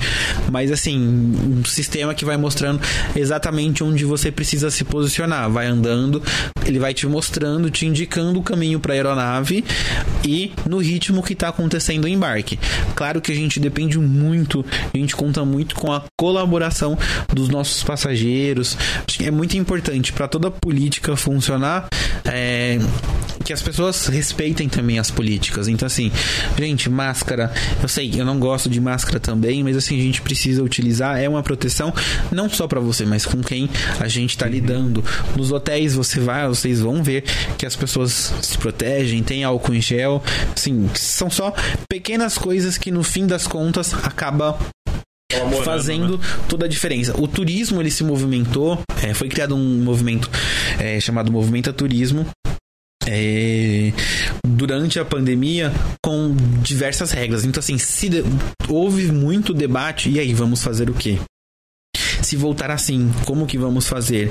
Então assim, foi muita live, gente, durante essa durante a pandemia foi bastante live para se preparar, para tentar saber. Acho que assim, saber exatamente o que o Covid representa de risco, eu acho que ainda não é um. muito ainda. seguro, né? Não sabe direito. Em um futuro tão próximo, a gente ainda vai ver. Veremos coisas que o Covid pode trazer que a gente não, não viu até agora. Sabia, ninguém sabe, né? Não sabe, então assim, é uma coisa muito insegura. O que a gente pode fazer é se proteger. Então assim, os nossos fornecedores que a gente trabalha, trabalhar, trabalhamos com um padrão de segurança. Então assim, às vezes eu evito mandar para um hostel, a não ser que a pessoa realmente queira ficar num hostel. A galera mais nova acaba optando por hostel, mas assim, também tem muitos hostels que, que trabalham com essa política, porque assim, pra gente é, é a minha mão de obra. Eu preciso trabalhar com isso. Então eu preciso que as pessoas se sintam seguras.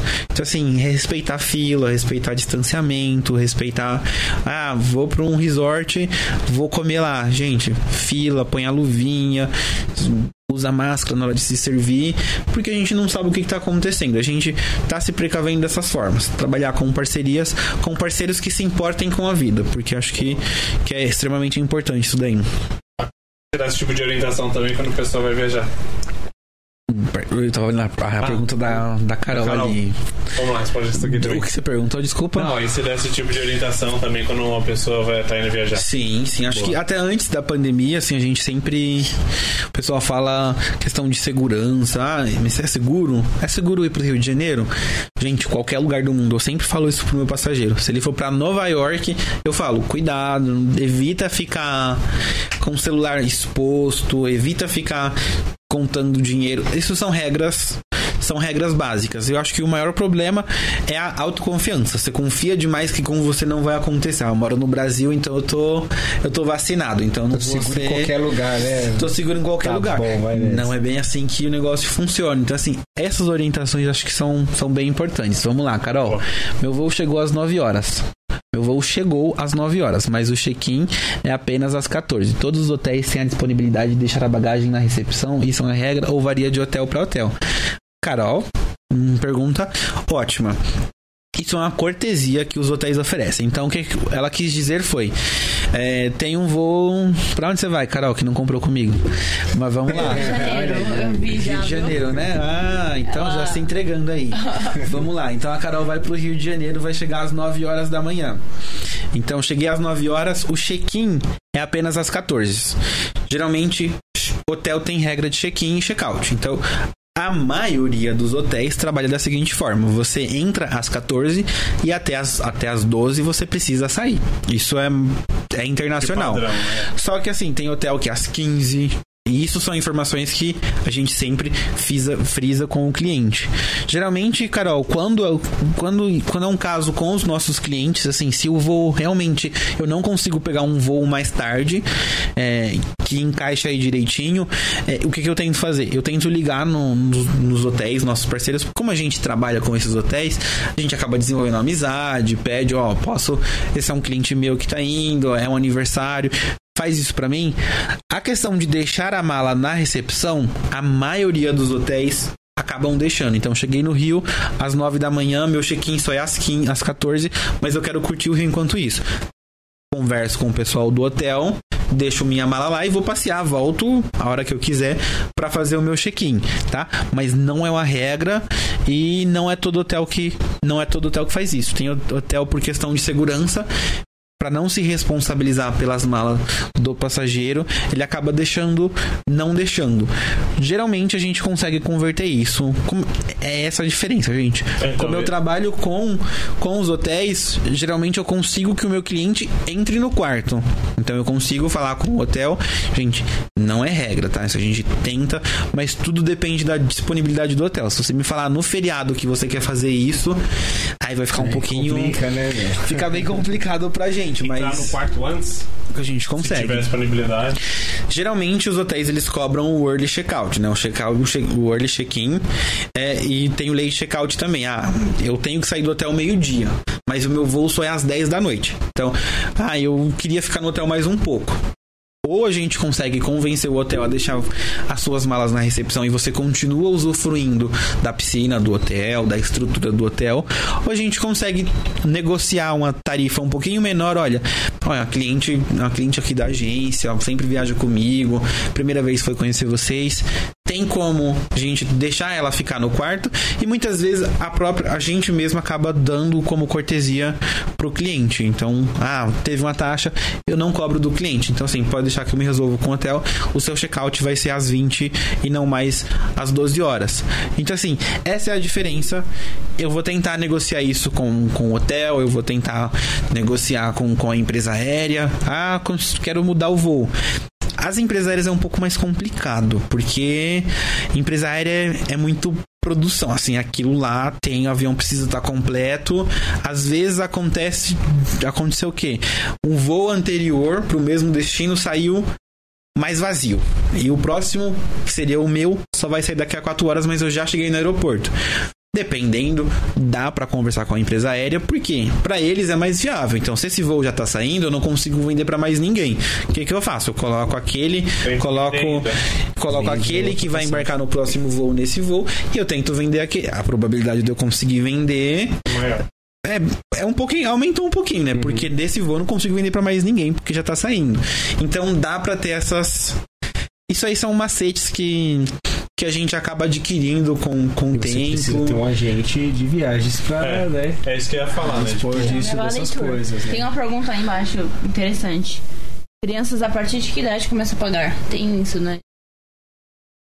No, no aéreo, aéreo a gente tem a tarifa a tarifa criança, né?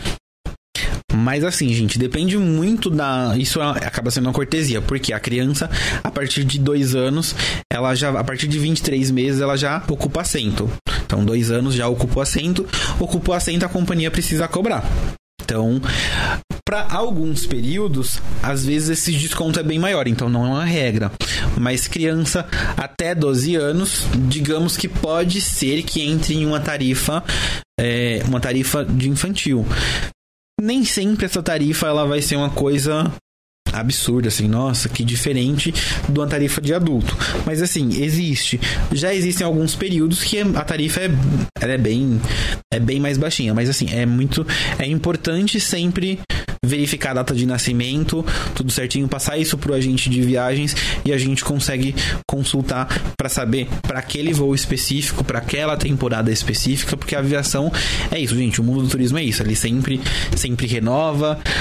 É, a gente também tem caso. Ah, eu tive um caso mês passado.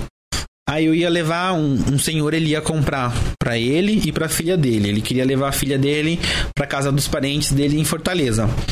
Então assim, hoje as companhias aéreas, ela tem um serviço. Então assim, ele me procurou perguntando perguntando assim, olha, eu quero comprar uma passagem pra mim e volta e minha filha fica. E conversando, falou assim, mas o que que acontece? O senhor vai fazer o quê? Vai levar ela lá? Falei assim, olha, qual a idade dela? Acho que ela tinha 15, 14 anos, tá? Por regra não pode viajar sozinho se não tiver autorização. Pra gente da agência é muito mais fácil vender uma passagem de ida e volta pra ele, mais a da filha dele. Mas assim, eu sei que eu que eu consigo por bem menos do que aquilo contratar um serviço que a empresa aérea vai pegar o meu filho na porta do embarque, no check-in, vai levar pra dentro do avião, vai colocar um comissário para acompanhar e vai falar assim: chegou lá no, no destino, vai pegar essa criança, vai levar pro desembarque e vai entregar na mão de quem eu falar na minha autorização. Então, assim, Tem esse tipo de serviço? tem. Então, assim, isso são coisas que, o- que os clientes não sabem, não sabe. E, assim, não tem por que eu tirar vantagem do meu cliente porque ele não conhece dessa informação. Ah, cadeira de rodas. Assim, a gente tem muito cliente que usa cadeira de rodas e às vezes faz um senhorzinho sofrer, porque o aeroporto é grande. Você vai para Guarulhos, o aeroporto é gigante. Então, assim, se eu ligar na companhia aérea, eu falar assim: olha, empresa X, eu preciso de uma cadeira de rodas para tal voo, o cliente tal. Então, vai até o check-in. Claro que o serviço de cadeira de rodas não é para ficar passeando no aeroporto, né? Então, assim, é para levar do momento do check-in até a aeronave. Então, assim, as empresas são preocupadas com esse tipo de serviço. É só eu ligar na companhia Eu, às vezes, dentro do sistema mesmo, dependendo da empresa aérea, eu consigo inserir um código lá dizendo: estou solicitando a cadeira de rodas para esse cliente. Vai ter uma cadeira de rodas para desembarcar. Eu vejo tanta gente fazendo o senhorzinho sofrer porque não sabe da existência desses serviços. Porque hoje na internet você a gente tá vendo o que volume. Então a empresa a empresa que vende online ela não tá muito preocupada em saber se você foi bem se como foi o seu bem-estar. Pode ser que tenha alguma estratégia de, de CRM provavelmente, porque hoje acho que é, é o mínimo que qualquer empresa pode fazer, mas não se preocupa com esses detalhes, assim, a possibilidade de ter uma pessoa ali, manda um toque de um WhatsApp, falar assim, olha, é, tem problema de andar, quebrou a perna, e aí, quebrou a perna, preciso do, da cadeira de roda porque tá andando de moleta, tá doendo muito, faço o quê? Ah, preciso de comida vegana, voo internacional. Se você é vegano, o que, que você faz? Você já viajou para fora, né? Sim, pra gente que já viajou para fora, a gente sabe. É, a comida, a comida dentro do avião, para os voos internacionais, geralmente é o que? É, um, é uma massa. É. é uma massa com frango ou carne, é um peixe, alguma coisa nesse sentido. Sou vegano, e aí, eu passo fome? Ah, eu sou tolerante. Ah, eu sou intolerante ao glúten. E aí, passo fome? Entendeu? Então, assim, quando a gente conversa com o cliente, por isso que eu gosto muito de conversar com os meus clientes. Quando eu sei dessa, dessa, dessa especificidade do meu cliente, eu já sei que eu preciso ligar na companhia aérea e falar assim: olha, meu cliente ele é intolerante ao glúten, eu preciso de uma dieta para ele vai a companhia aérea vai embarcar um prato para ele só para ele que não tenha glúten. Mas assim, se eu não ligar, não, não chegar na hora lá. Esquece, esquece não vai não ter. Dá. Não vai ter. Sim, muito difícil, assim, pouco. Eu, eu, particularmente, nunca vi um caso que você chegou. Porque, assim, gente, aviação é um mundo muito gigante. Então, assim, a empresa aérea é, é um, é um é um troço assim, gente, é muito é muito grande. A empresa aérea, a, a cozinha do avião, ela não é para fazer comida, ela é para aquecer a alimentação. Então imagina que eu tenho uma programação de embarques. Então assim, eu preciso embarcar aquela comida, aquela quantidade de comida para aquele voo. Então, assim, acontece já, havia alguns casos de acontecer ao contrário. A pessoa pediu e a companhia não honrou. É, assim, eu te perguntar também. Se você isso... ligar lá 100% de certeza, não, né? Gente, na vida, 100% de certeza, assim, não é. Mas, assim, se eu solicitei, pelo menos eu vou ter um, eu vou ter um registro no e-mail. Depois, assim, a gente pode, pode eu posso cobrar da companhia, até, meio, até mesmo, talvez legalmente, porque, assim, é, mas eles normalmente falam, não, beleza, vou. Não, não, geralmente não tem problema. Assim, nos sistemas de vendas que a gente utiliza, é, já tem já tem todos os códigos cadastrados. Então, assim, pra. Gente, tem tanta coisa que que, que assim que pode ser dentro do avião é fácil? Não não é fácil. Nem todo mundo tem o conhecimento. Por isso que às vezes meia hora de conversinha a gente acaba descobrindo alguma coisa que que você precisa. Ou já passou. E, ou já passou. Eu gosto muito de saber do meu cliente ah eu vou dormir eu quero viajar. Principalmente o um novo cliente. Eu pergunto você já viajou para algum lugar? Eu tento descobrir qual foi a experiência daquela pessoa. Então, assim, ah, foi uma experiência péssima. Ah, alguns clientes, assim, hoje no sistema de CRM, a gente acaba colocando, ah, o cliente não gosta de voar na empresa X. O cliente só quer voar na empresa A. Então, assim, a gente acaba criando esse vínculo com, Você falou no CRM, com o cliente. No CRM seu. No nosso, dentro ah, da agência. Entendi. E como eu tenho bastante contato com, com os meus clientes, eu acabo acabo que consigo identificar, acabo que eu consigo saber quem é quem dos meus clientes, né? E então a gente consegue personalizar ainda mais o atendimento. Então assim, o meu objetivo não é ser CVC. Então, assim, não, não tenho a menor intenção de se tornar uma empresa do tamanho da CVC. Admiro muito o trabalho deles, mas é, eu acho que perde essa identidade. Então, acho que aquilo, a razão pela qual eu decidi fundar a Valeitur foi: então, é uma coisa que eu gosto, é uma coisa que as pessoas precisam, eu vou unir o útil ao agradável e vou fazer esse negócio funcionar. Porque a partir do momento que é muito volume, muita demanda, acredito que você acaba tendo essas falhas acontecendo, você não consegue suprir a demanda do seu cliente. E hoje, de comprar por in- comprar por comprar, gente, internet tá cheio Tá de gente cheio, aí né? que você compra por comprar. Sim, sim. Cada vez ficando mais fácil, né? Só que assim, deixa eu fazer uma pergunta que eu já tinha pensado anteriormente. É, você, como compra várias e várias passagens, você sabe o horário que tá, pode estar pode tá mais barato? Você ajuda as pessoas nisso ou não? Na verdade, a, a, a grande questão dos horários. Ou Isso é verdade? É, É, mito, porque né? todo mundo fala, né? Todo Madrugada é mundo melhor fala, horário pra- madrugada é o melhor horário. Gente, vamos lá, explicando de uma forma assim, por que que madrugada, digamos, é o melhor horário pra comprar? É, porque todo mundo acha que é o melhor horário pra comprar. Madrugada todo mundo faz o quê? Dorme. maioria. Então, é o momento em que todos os sistemas de sistemas online que a gente usa, ele tá menos sobrecarregado, sim. ele tá menos, então assim, eu tenho mais opções de voo. Não, porque assim, a partir do momento que você entra lá em, em site X, se você entrar e você começar a fazer uma reserva, você já meio que pegou aquela vaga. Então, se o Léo entrar, ele já não vai achar mais aquela tarifa. Só que pode ser que dois minutos depois você fala assim: ah, não vou viajar mais, não vou nessa empresa, vou na outra. Ou então mudei de data. O seu voo volta pro sistema. E se o Léo entrasse dois minutos depois, talvez ele conseguiria pegar o seu voo. O pessoal geralmente pergunta pra mim também. Acho que foi quando a Gol, a Gol Linhas Aéreas começou. Então, pra você é mito. Isso. Pra mim é mito, assim, até porque a gente trabalha em horário comercial, né? Então se fosse Tem uma assim. explicação lógica, né, pra isso. Não, né? tem. Tipo, Por exemplo, você começou a falar Questão pra de mim- demanda, questão de, de sistemas. Por porque exemplo, vamos supor, desculpa te cortar. Vamos lá. Vamos lá, eu pego uma viagem pra Europa e coloco lá 500 reais no no meio-dia. Mano, o tráfego vai bombar do, do meu site, pode até cair. Se eu tiver algum avião Se inteiro. trava, sem- não- Então, se eu colocar à noite, à noite não. À noite vai ser poucas pessoas que vão conseguir acessar. Só que eu vou vender rápido também, porque tá um valor totalmente abaixo. Então é melhor eu colocar a promoção no, à noite, que tem um menor tráfego.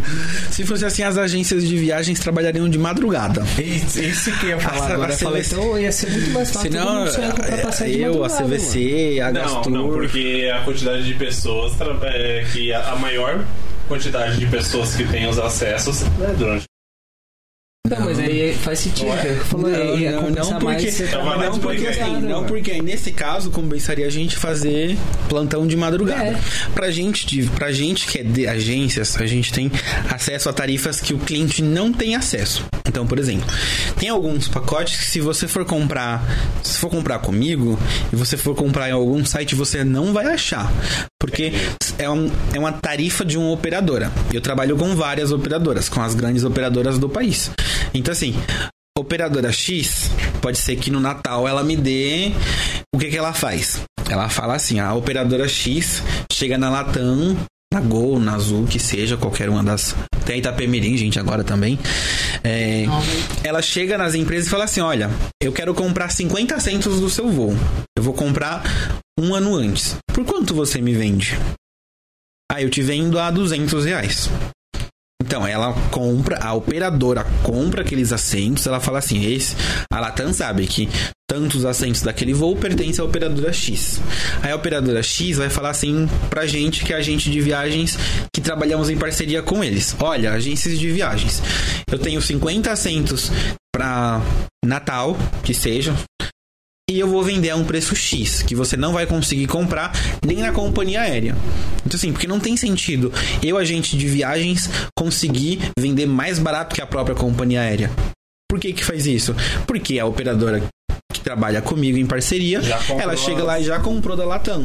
Então, assim, olha, eu vendo o preço que eu quiser. Então, assim, se eu quiser vender menos do que eu comprei de você, é um problema da operadora. Então, assim, esse tipo de. de- é, é nisso que a gente, como agente de viagens, consegue oferecer para vocês. Nisso que a gente, como agência de viagens, consegue oferecer para o cliente. Às vezes o cliente me pergunta, olha, eu preciso viajar mês que vem, no dia 15. Olha, eu falo, no dia 15 eu tenho, mas tá 3 mil.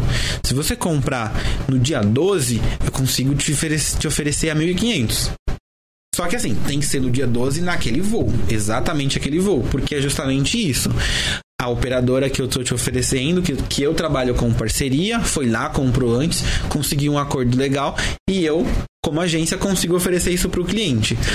Mas essa questão da madrugada é muito é muito mito assim. Hoje eu tenho eu tenho sistemas de a gente tem sistemas, tem ferramentas que ah, você chega e fala assim, Rodomil, eu quero viajar, sei lá, eu quero viajar para para Manaus. Então, mas eu daqui a dois meses. Vai vendo pra mim como, como que está. Se eu fosse ficar olhando todo mundo que me pede, eu ia ficar louco. Nem tem como, Então, né? assim, Ia dar conta, né? Não, não ia, não ia dar conta. E como que eu iria saber qual que é o momento que a companhia aérea mudou o valor da tarifa? Pode mudar. Então eu tenho sistemas que o robozinho fica lá controlando. Ó, eu aviso pra ele, eu quero o voo de tal lugar a tal lugar, saindo tal horário. Se for menos deixa- de mil reais, você já compra. Não, eu sempre, eu sempre faço, a- eu sempre, assim, a gente sempre emite com o cliente. Assim, eu não compro em nome do cliente. É outra coisa que é outra coisa que a agência não faz. Assim, eu não posso comprar no meu nome porque é sempre nominal. Eu comprei um, eu comprei um pacote de, de viagens, ele é nominal a você. Ah, acontece, às vezes acontece isso, né? Um casal comprou uma viagem daqui a um ano. Terminou, e aí? Faz o quê? Eita, aí a gente vai ter problema. Porque aí tem que consultar a regra, tem que ver o que aconteceu. Não, não do casal, né? Mas tem que ver o, qual que, que regra. Que regra permite aí. Não dá pra voltar, não, pra conseguir. Dependendo Não da viagem. Dependendo da viagem, a gente acaba recomendando. Volta aí por uns dias, depois você termina de Depois você novo. Tenta voltar Porque assim, viagem. é nominal, gente. Às vezes, pra gente trocar uma letra no seu nome, ah, era Maria. Aí colocou Mário. A companhia aérea vai, É difícil. vai xingar. E tem gente que vem desesperado. Tem é gente que- agente de Tem gente que às vezes chega desesperado na gente, fala assim, olha, eu preciso, fiz errado, não sei o que tá acontecendo, eu coloquei o meu nome errado, e agora?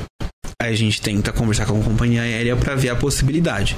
Na maioria das vezes, como eu falei, eles estão pensando na receita, acaba tendo um custo adicional para troca. Dependendo se o nome é muito diferente, era Valdemir e colocou Vanessa. Esquece que a de- probabilidade de mudar é é mínima, não vou dizer impossível, porque assim, é nominal, é seu aquilo. Então assim, ah, cancelei uma viagem, a empresa cancelou uma viagem, eu tenho um crédito. O crédito tá no meu nome. Posso usar para Vanessa? Não. É no seu nome. Quando você for viajar, você vai utilizar o crédito. É, então, às vezes você pode então usar esse crédito pra fazer uma outra viagem. Dependendo. Principalmente agora da pandemia, o que aconteceu? É, pra gente não ter tanto cancelamento, ter que devolver dinheiro pros, pros clientes, é, acabou, acabou que teve a MP, se eu não me engano foi a 46, que deu um período de reembolso aí pro cliente. As companhias aéreas adotaram é, o seguinte a seguinte postura. Então, tenta conversar com o seu cliente para ver se ele não quer viajar quando acabar a pandemia, ao invés de eu ter que devolver o dinheiro para ele agora, porque isso acaba impactando no caixa da empresa. Então, assim, teve teve isso daí, mas assim, gente, toda passagem aérea é uma regra diferente. Então, ah, comprou, comprou comigo, comprou um, um bilhete comigo e comprou outro com você. A gente precisa entrar na regra da tarifa, precisa entrar, consultar, porque assim, na regra da tarifa, no que a gente tem acesso ao sistema, eu consigo dizer se eu consigo cancelar a ida, se eu consigo cancelar a volta. Às vezes já aconteceu casos do cliente perdeu o voo da ida, ah, vou pro Rio de Janeiro, perdi o voo da ida. Aí eu peguei um ônibus, fui, cheguei na volta, fui embarcar no avião. Chegou lá, o meu nome foi cancelado da lista. Porque a regra da tarifa não permite que o cliente não embarque na ida e ele volte. Então, assim, geralmente acontece muito isso. A regra não permite que você viaje, não viaje na ida e volte no avião. Assim, até mesmo por questão de segurança, mesma coisa de mala. Às vezes o pessoal fica, fica até bravo porque espera um pouquinho na aeronave. Ah, embarcou todo mundo. Aí, porque assim, os comissários, a tripulação, ela checa assento por assento. Então, assim, assento X tinha que estar preenchido por pelo seu fulano. Seu fulano não tá ali. Precisa saber se a mala do seu fulano embarcou. A mala do seu fulano embarcou, então vai esperar a mala do seu fulano desembarcar. Porque a mala do seu fulano não embarca. A- não viaja se ele não tiver na aeronave. Então isso foi isso foi até uma das regras que, que criou agora, né? que criou agora não, que acho que tem quase uns 20 anos já, depois do 11 de setembro. Então, é, não embarca-se mala, não embarca a mala não voa sozinha sem o passageiro estar presente no voo. Tá? Salvo casos quando a pessoa despachou carga, que aí é outra coisa totalmente diferente do cliente não embarcar. O que, que acontece? Não, vou falar. Não, o que acontece? Ele pegou, é, mandou a mala, despachou a mala e não entrou no avião. De- aconte- acontece, Mas e aí, o que, gente. faz? A mala fica. Ah, a mala tira a fica- mala dele de volta? Ah, precisa guardar a aeronave, precisa localizar a mala dele, precisa retirar a mala dele pra então a aeronave decolar. Cara, A aeronave Teve não. uma de- pergunta ali em cima sobre essa questão de mala. Você, Qual foi? é, ela é bem lá pra cima, mas teve um tempo que você que perderam sua mala, não foi? Uf. É, é, é legal essa história. Conta. conta aí, conta aí. Ai, gente, é que assim, quanto mais você viaja, mais. Mas acontece, né? Já várias vezes, várias vezes, assim. Trabalhei no. Eu vou falar porque pode, né? A Alitalia que tá fechando, né? A Alitalia tá, tá encerrando as atividades. Que é a estatal italiana. Uma vez eu fiquei sete dias sem mala. Então, assim, gente, Externos. é do- isso que a gente aprende, assim, além de, de ter experiência no, no mundo de viagens, eu já sofri na pele como, como agente de viagens. Então, assim, hoje, o que eu recomendo? Então, eu ia pra ficar seis meses fora do Brasil, seis, sete meses fora do Brasil. Então, o que, que eu aprendi com isso? Se eu posso levar duas malas, eu separo. Então, tem que ter cueca nessa, cueca nessa, meia nessa, meia nessa, calça nessa, calça né? nessa, roupa de frio nessa, roupa de frio naquela. Então, assim, na mesma mala, tentar copiar um pouco de cada. Porque, assim, se eu perder uma, eu tenho outra que me supre. Entendeu? Então, assim, e óbvio que isso aí foi. Essa da, da Alitalia aconteceu. E foi assim, foi tenso, gente. Essa vez foi. Onde é que foi Essa vez foi a pior. Acho que eu embarquei em. Foi dos seus ternos, né? Eu embarquei, ele tava embarcando acho que em Gênova, se eu não me engano. E a gente faz, fazia um pouquinho, passava por Malta, Malta, Málaga, Málaga, passava por Lisboa. E de navio, quando a gente vem pro Brasil, de Lisboa pro primeiro porto brasileiro, são seis dias. Então, se a minha mala não chegasse em Lisboa, eu ficaria mais uma semana sem roupa. E assim, é Caramba. difícil, gente, ficar usando uniforme. E é muito difícil, assim, é bem complicado se você não tem o suporte de saber. Porque, assim, se a, a empresa perde a sua mala, ela tem que se responsabilizar por algum valor. Então, assim, ó, durante, durante essa uma semana se você- que você ficou sem mala, eu vou te liberar um crédito de tanto pra você comprar roupa. Porque eu tenho caso de amigos que até hoje não localizou a mala, gente. Eu tenho caso de uma amiga que a mala dela foi pro Japão. A mala dela chegou depois de três meses no navio. Então, assim, acontece.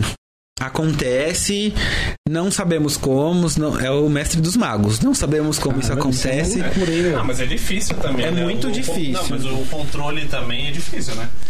Olha, da hoje tá mala, muito mais fácil. Hoje tá bem mais fácil, assim. A maioria dos aeroportos estão trabalhando já com isso.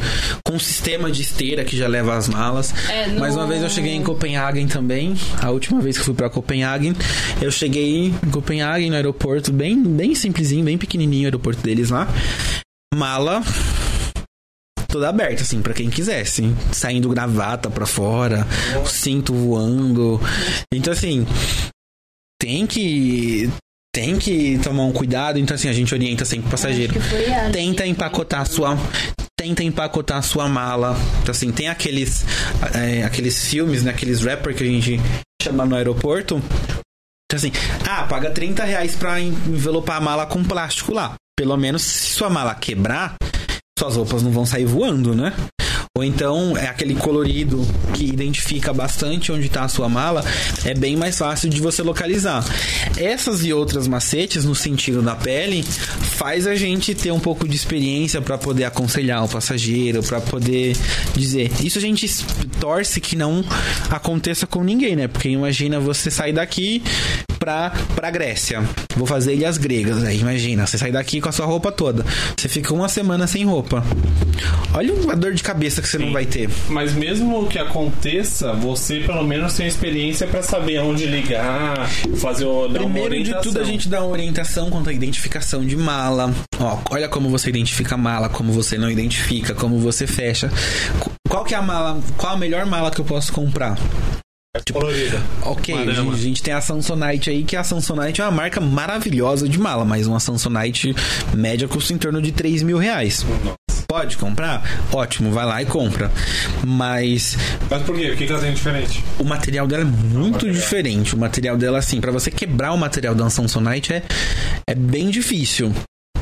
Mas assim, tem malas mais simples que você compra com, com aquele sistema UTSA, o TSA, o TSA, que é um, é um sistema de cadeado que a polícia usa. Então, assim, se eles precisarem abrir sua mala, eles não vão quebrar. Então, imagina que você vai.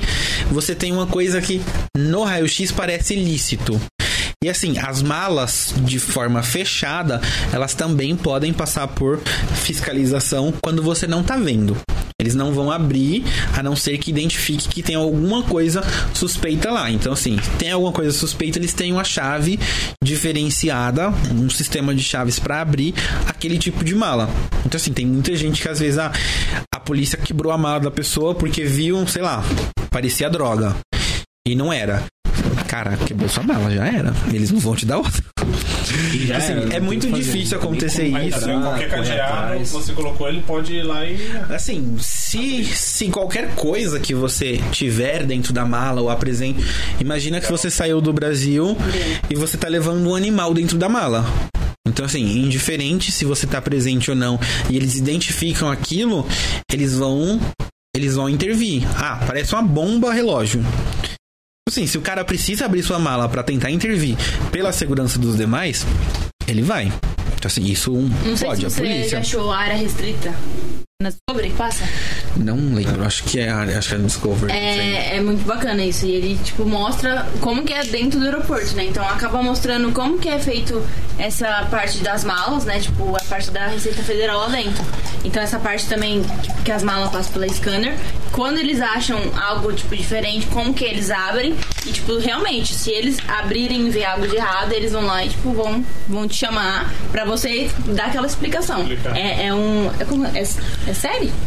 É um. Acho que é sério. É um programa. Área restrita? Isso. É um programa. É muito bacana, é Vou muito bacana. Tem depois. vários episódios no YouTube. Nossa, eu era E do falando acho, um pouco de mala, é um acontecimento da, da Espanha, a orientação que eu sempre dou pros meus passageiros. Você nunca embarca nada que não é seu. Gente, dica. Nunca embarque nada que não é seu. Nunca traga É, uma coisa que você tem que você não conhece. Assim, foi uma das primeiras coisas que a gente aprende no curso de aviação, dentro do navio. Uma das primeiras coisas que você aprende é nunca leve, ah, você pode levar minha mochila? E você me dá dentro do avião? Tem muito, não. Então, assim, acontece muito, gente. Assim, pessoas que você acha que era de sua confiança. Ah, leva pra mim. Ah, isso vai pros Estados Unidos? Uma pessoa X lá, vai, eu conheço alguém que mora lá, vai me mandar alguma coisa. E você não sabe o que que é. Não Deixa aceita, quieto, gente, é, não bem- aceita. bem Cuidado com isso, porque assim, alguns países, alguns países, assim, é, Espanha, Espanha mesmo teve um caso de uma brasileira no navio que ela entrou com a mochila do namorado. Foi presa, tá presa até hoje. Na Rússia, acho que teve um cara que ficou, acho que motorista, que levou um jogador, não foi? Acontece, gente. Na Indonésia teve um. Só que no caso ele era o, o contrabandista. Ele levou droga dentro da, da prancha de surf. Esse aí não teve.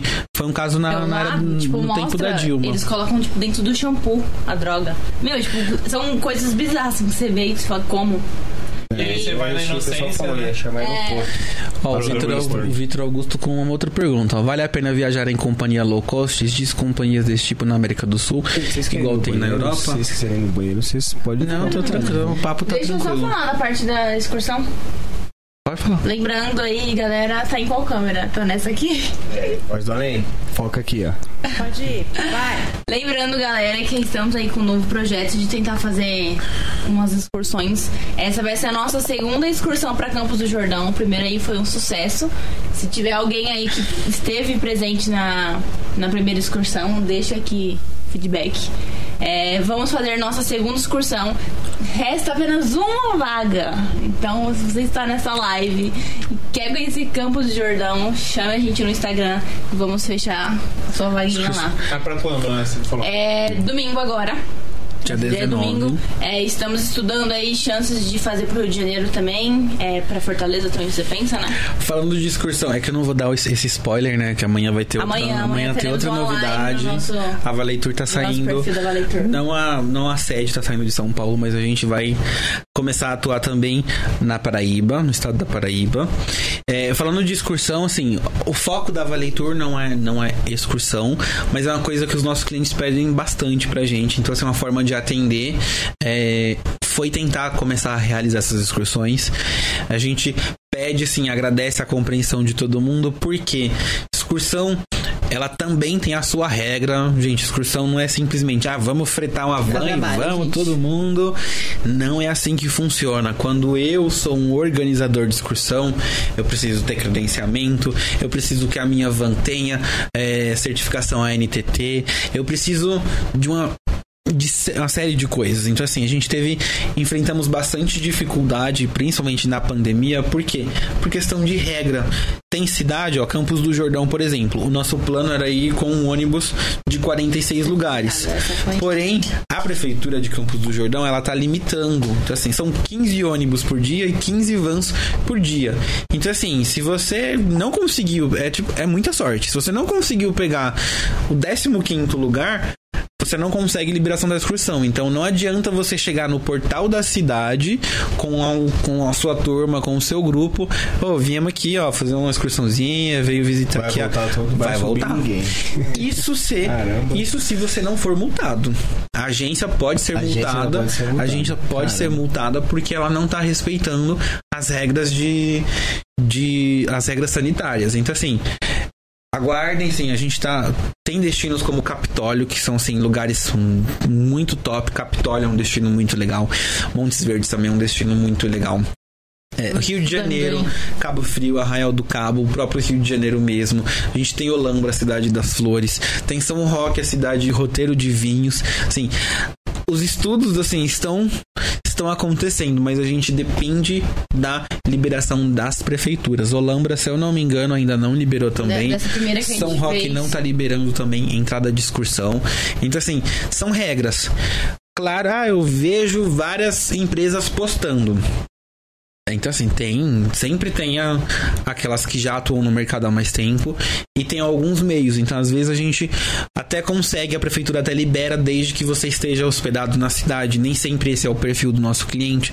Nem sempre vale a pena fazer pela questão de regra, de quantidade de assentos.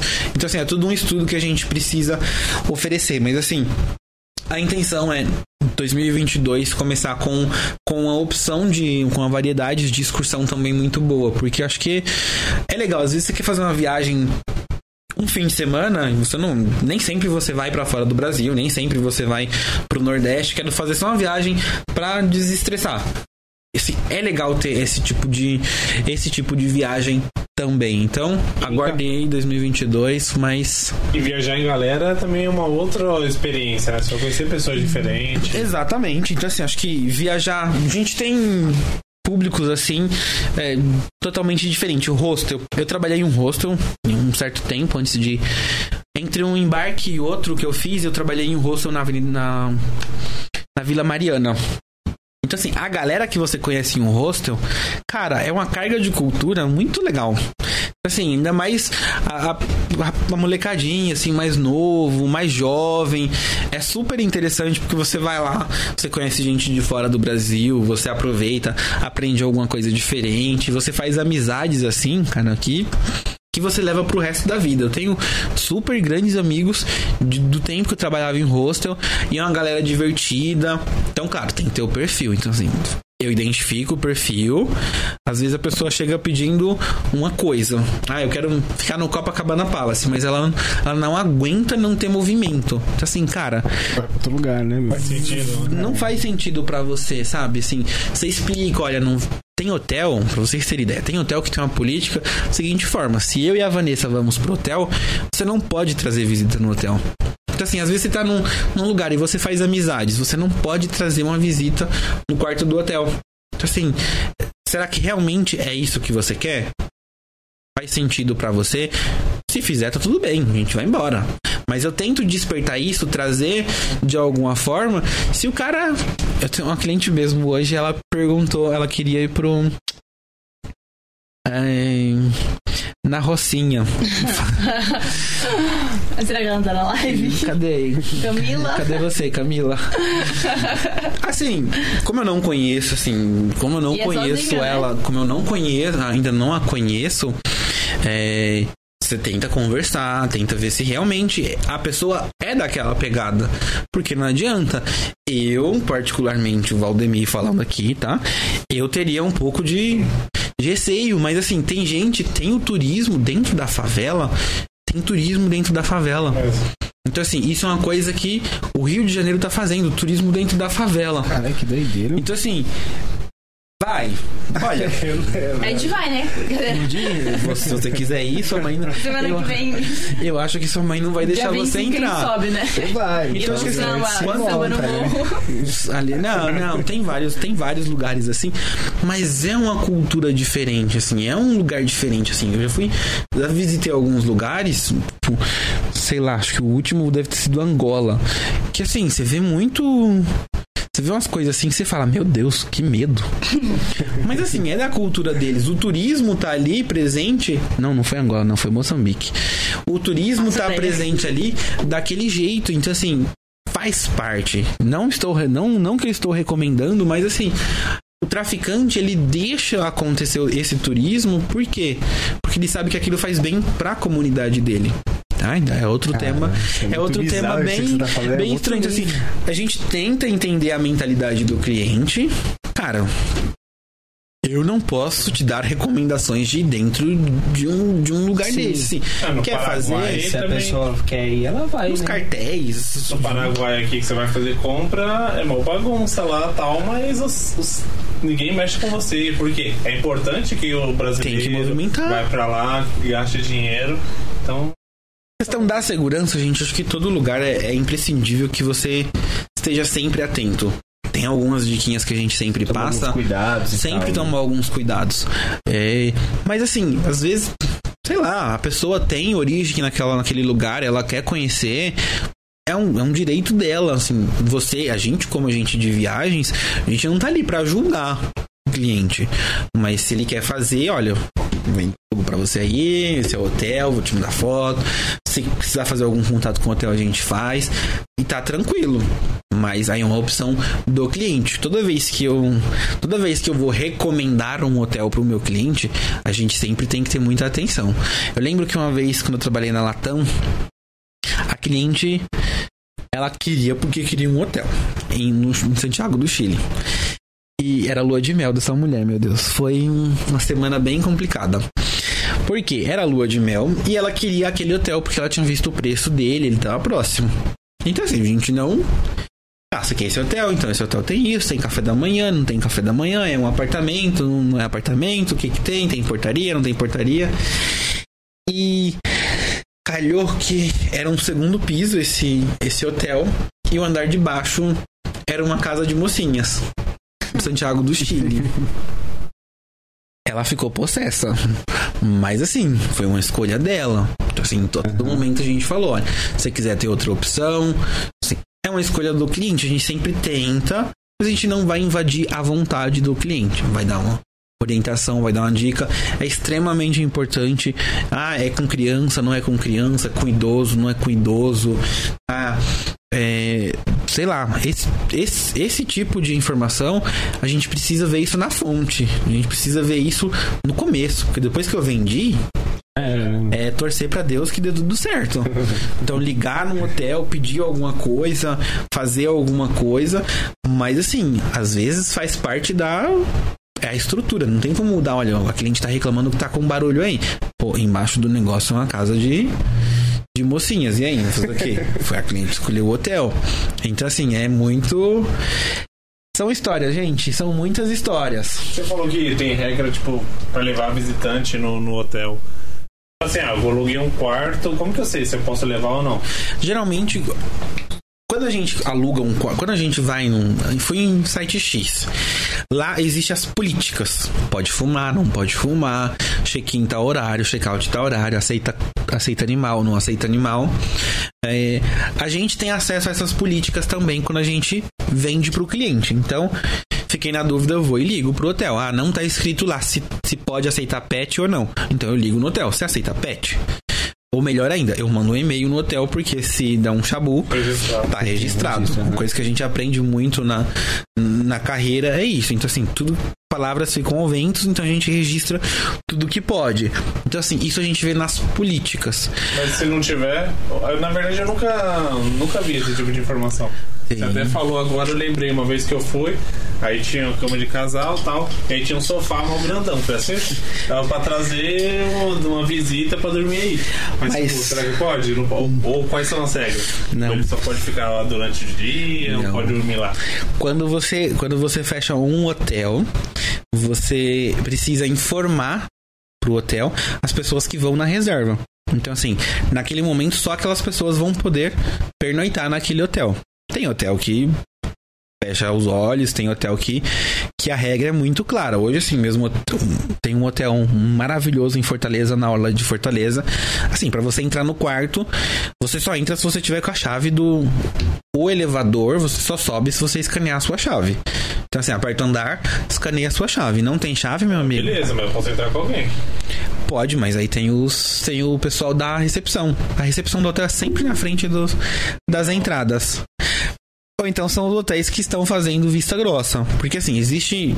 Quando a gente manda, igual a excursão, eu preciso informar para a empresa de ônibus agora, data de nascimento, documentação de todo mundo que vai viajar comigo. Isso é questão de lei. O hotel é a mesma coisa. Isso, esse tipo de política previne situações, por exemplo, como é, abuso infantil. Se eu tô levando um menor pro meu quarto, É, nesse caso, por que eu falei que não? Eu entrei, tipo, no hotel e beleza, peguei o meu carro, en- entrei no estacionamento, deixava o carro no estacionamento, ia por trás, e na hora que eu entrava por trás, já tem um elevador. Então, tipo, eu posso entrar com quem eu quiser. pela regra, não deveria. Porque assim, É, se então. você tá fazendo alguma coisa ilícita, o hotel, de certa forma, ele se torna responsável. Com certeza. Inclusive, não tem o nome das pessoas, né? Vai ter o nome, tipo, meu e da minha namorada que entrou, mas as outras pessoas que entraram você- não sabem nem não. quem é que tá lá dentro. Se você chegar no check-in, ah, era. Eu tive um caso de um cliente que trocou os nomes, então eu tenho que entrar em contato com o hotel, solicitar a troca do passageiro que vai se hospedar. Gente, existem falhas em tudo, como em qualquer outro, em qualquer outro meio, mas eu falo da regra. Então, assim, eu trabalho com a regra. Você pode levar?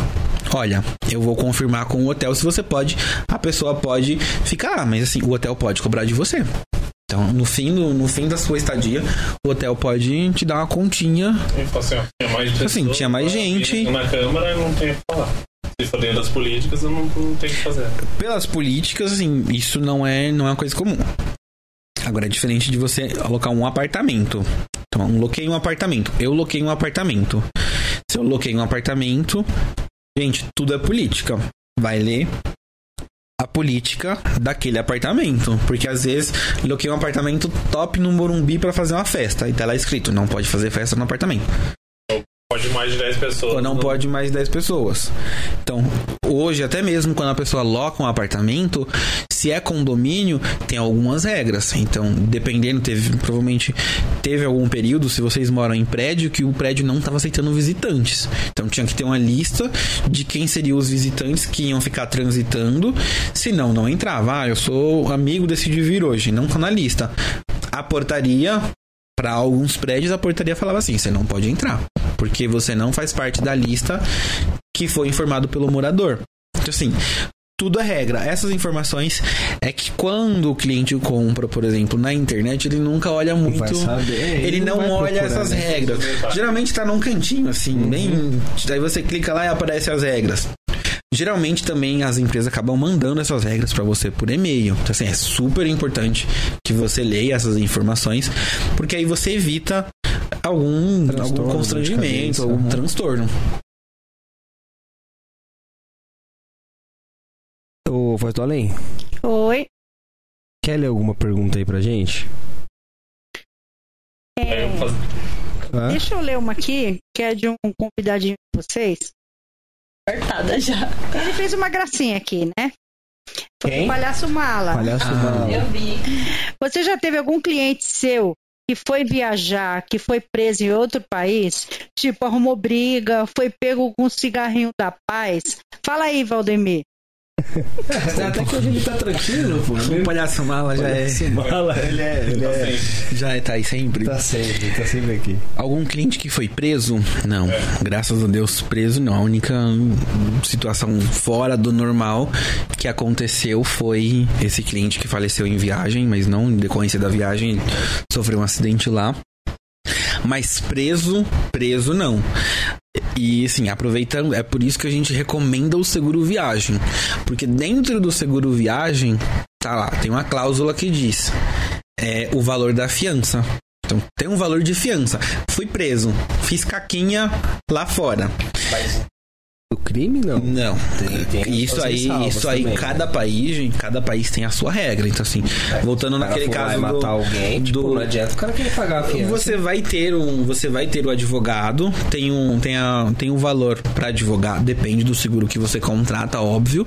Tem um valor para advogado, tem um valor para fiança, valor para regresso sanitário e algumas outras coisinhas. Mas assim, por isso que é importante, não que você vá sair do Brasil pensando vou fazer uma uma caquinha. O cigarrinho da paz, igual ele falou. Gente, tem alguns países que é que é comum, é liberado. Liberado. Então, assim, não tem esse pudor como no Brasil, por exemplo. É, tem alguns Canadá. países que pode fumar o, o cigarrinho Cigarrinho aí, paz. a Maria Juana, mas não pode, por exemplo, o cigarro, Cigarro normal. Alguns países, a erva é tido como uma erva medicinal. O uso dela é diferente do uso que a gente costuma ver aqui no Brasil. criativo então, assim, Brasil, mas né? existe um controle. Você vai, por exemplo, acho que Dublin, Dublin, acho que eles, que eles permitem. Eu não, não lembro agora. Mas assim, você entra no, no bar, existe um controle pra você entrar naquele bar. Você é menor de idade, você não entra. Pode fumar? Você não entra. Quer fumar? Não, não entra. Então, assim, existem regras, tá? Então, gente, é importante. Regra, regra. Então, é super importante esse tipo de, de informação. Mas dá uma consultadinha se o país que você vai viajar pode ou não pode. Tem gente que tem problema com medicamento. Alguns medicamentos que a gente tem no Brasil, na Europa é proibido. Medicamento. Não pode Medicamento. levar daqui. É, aí Não. se você Se levar... ele for, se ele for um medicamento proibido e você não tiver a receita, você vai arrumar problema. Mas se você tiver receita. Se você Brasil, tiver a lá. receita, desde que você coloque em inglês, ela vai ela vai ser valer. mais fácil colocar a receita em inglês. Tradução juramentada. Ou você faz uma tradução juramentada, ou você procura um médico que ele faça um atestado em inglês. Entendi. Então, sim, para algumas, eu, eu lembro que quando. Porque para trabalhar no navio, a gente tem passa por uma série de exames. E às vezes tinha um pessoal que tinha algum problema que tomava algum medicamento. Principalmente mulher tem alguns medicamentos que são. Com mulher tem questão hormonal, alguma coisa assim. Tem, não lembro agora o nome da, de algum. De algum remédio que é proibido lá fora. Mas assim, ela precisava ir num, em um ginecologista ou em um médico que fizesse o atestado em inglês que ela conseguisse comprar aquele remédio lá fora ou sempre tinha que levar do Brasil uma quantidade já já superior, porque às vezes é bem difícil achar medicamento, É, se é medicamento lá né? fora. É. Caramba. Pra fechar da minha parte. E cruzeiro? É, você vende bastante? Pra quem que você indica? Per- o perfil de pessoa que você. Cara, cruzeiro é uma pegada bem jovem também no Brasil, gente. Assim, existem existem perfis de, de temporadas, né? A gente fala que navio é por temporada, né? Então, no Brasil, quero viajar. Hoje mesmo tive uma cliente que procurou por cruzeiro para julho. Julho não é temporada de cruzeiro. Cruzeiro acontece geralmente de outubro até abril. Abril você consegue ainda cruzeiro de duas, três noites, tá? Então, cruzeiro de outubro a abril você acha. Passou abril, os navios vão todos pra Europa, vão pros Estados Unidos, eles voltam. Então não fica nenhum navio aqui, com exceções de algumas empresas que às vezes mantêm, tipo, tem um, tem o Gran Amazon, mas ele é um, é um navio que faz só aquela região do, do Rio Amazonas. Então, assim, o perfil no Brasil de cruzeirista é um perfil jovem. Depende muito do, do período que você vai. Vai no carnaval. É, é um perfil, assim, 100% jovem. Mas, assim, o cruzeiro também ele é tido pra, pra família. Então, assim, o navio, na temporada normal, a estrutura que você tem pros seus filhos é é gigante. Então, assim, tipo hoje os navios, por exemplo, os navios mais novos das companhias, é, você tem um serviço que você tem um reloginho pro seu filho, você baixa o aplicativo da empresa e você consegue saber exatamente em qual lugar do navio seu filho tá. Então, assim, ah, preciso pegar o meu filho porque a gente vai almoçar. Tá? Então, Não tem chance de ele pular na água. Gente, é muito difícil acontecer. Eu nunca vi acidente com criança. Com criança eu nunca vi nenhum tipo nem de incidente. Assim, o que acontece de incidente com a criança é cair, bater a cabeça na escada, Pular na alguma água, coisa assim. é- Não, pular na mais, né? água e assim, pasmem. A, altura da, da borda do navio é isso aqui, ó. Daria pra pular de Daria pra boa. pular, pular, pular tranquilo. Mas assim, com criança, isso geralmente acontece no carnaval no Brasil, né? Toma um pouquinho, geralmente acontece. Mas, Mas criança. pula e acontece o quê? Aí eu- Se você pular de um navio, provavelmente você não, não volta pra vida mais. Não? Não. Assim, os navios que eu trabalhei, o menor devia ter o quê? 12 andares. Beleza, Mas só impacto não, mas na o mas impacto, o na impacto, água gente, todinho. água, o impacto 12, da 12 água. metros? Não, 12 andares. Andares, é mais de 12 metros. O Quebra pé direito todinho. geralmente tem o quê? 1,80. Não, o pé direito tem 2,10. Geralmente um, um pé direito assim de casa, 2,10. Pode ser que no navio seja um pouquinho menor.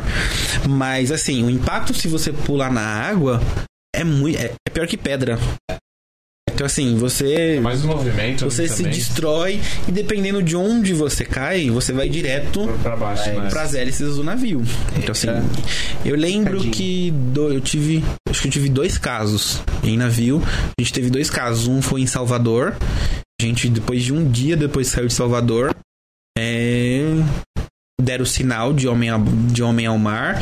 Aí começaram, começou todo o processo de busca. E infelizmente foram achar esse rapaz, acho que depois de uns 15 a 20 dias. O navio voltou, ficou no porto, não, não pôde sair durante até o outro dia, até a Polícia Federal liberar. Pior que perde o rolê todo mundo, né? É que assim, a gente não transparece para os clientes. Então, assim, é, a- o sinal que um, um comandante dá, assim, se tiver pegando fogo, o comandante não vai falar, ô gente, ô bombeiro. Porque assim, dentro do navio, cada um tem uma função. Então, eu trabalhava nas lojas. Então, a minha função, eu tinha determinadas funções de busca, de, de ver se tá pegando fogo nas áreas das minhas lojas. Então, assim, para tudo que acontece dentro do navio, existe um sinal. Então assim, ah, tocou sinal X. Eu sei que aquele sinal X é pra fogo. Aí ele vai falar main vertical zone, que é o, aí tá falando das divisões do navio. O passageiro ele não sabe o que está acontecendo, vida que segue, atividade que segue.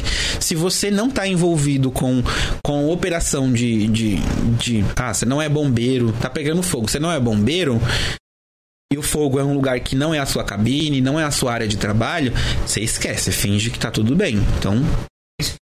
Não. A gente, tripulante, sabe. Agora o passageiro, ele pergunta o que, que é isso. A gente fala, é só um sinal de, de comunicação interna.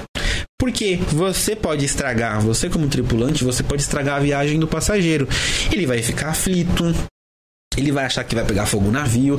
Às vezes tá É pegando um que nem é necessário. Às vezes né? foi uma panela que pegou fogo na cozinha. Tipo, precisa alarmar o navio inteiro? Não, não tem pra quê. Então, assim, o esquema de segurança também é muito grande.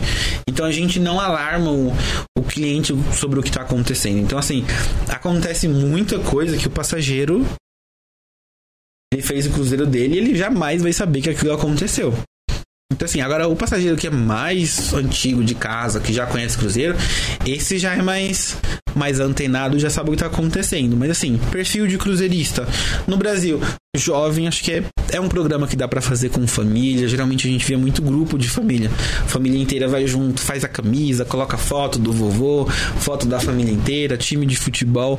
Vai também pra fazer alguma confraternização.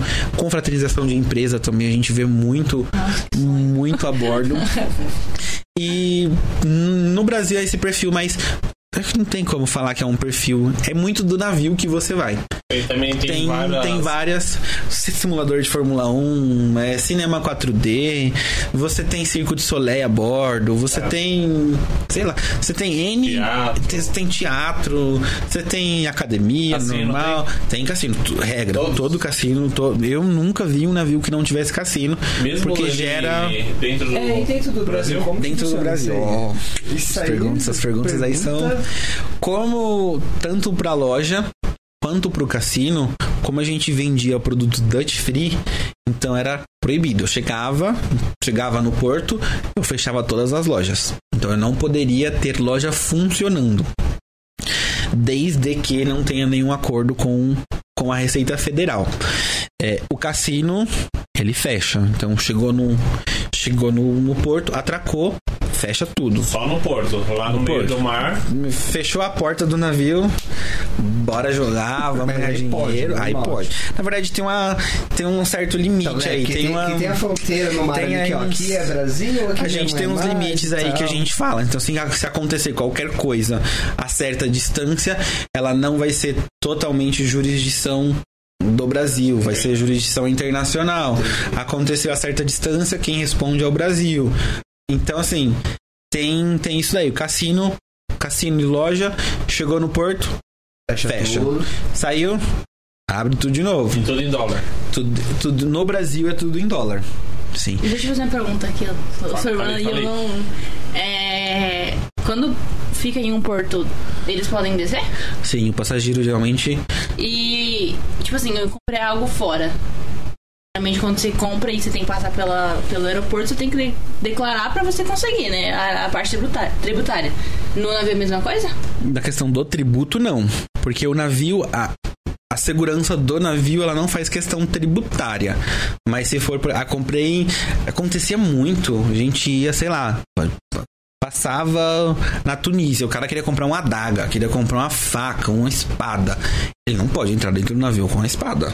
Então, porque aquilo é, é perigoso. Drone, por exemplo. Você não, se você comprar um drone em algum dos portos que você passou, o seu drone não entra dentro do navio. Mas tem revista também. tem- Aí, aí, revista. é igual. Aí o que acontece? Você vai passar pela revista, ele vai identificar o que, que é. Bebida, por exemplo. Bebida não pode entrar dentro do navio. Então, assim, se você comprou uísque, não. Nada, nada assim, alcoólico entra dentro. Assim, não pode, né? Não que não aconteça, né? Brasileiro dá jeito pra tudo. no carnaval, até dentro do perfume você acha bebida. Caraca. Dentro do, do shampoo, do creme, você acha bebida alcoólica. O brasileiro dá jeito pra tudo. Mas assim. Não, leva um corote Se você comprar, por Ele exemplo. não leva sabonete, não leva. Nada. Mas leva bebida. Mas se você comprar alguma coisa fora do navio, não que. Se quiser comprar uma arma no Brasil, no outro país, pode comprar arma? Pode. Você pode entrar no navio com ela? Não.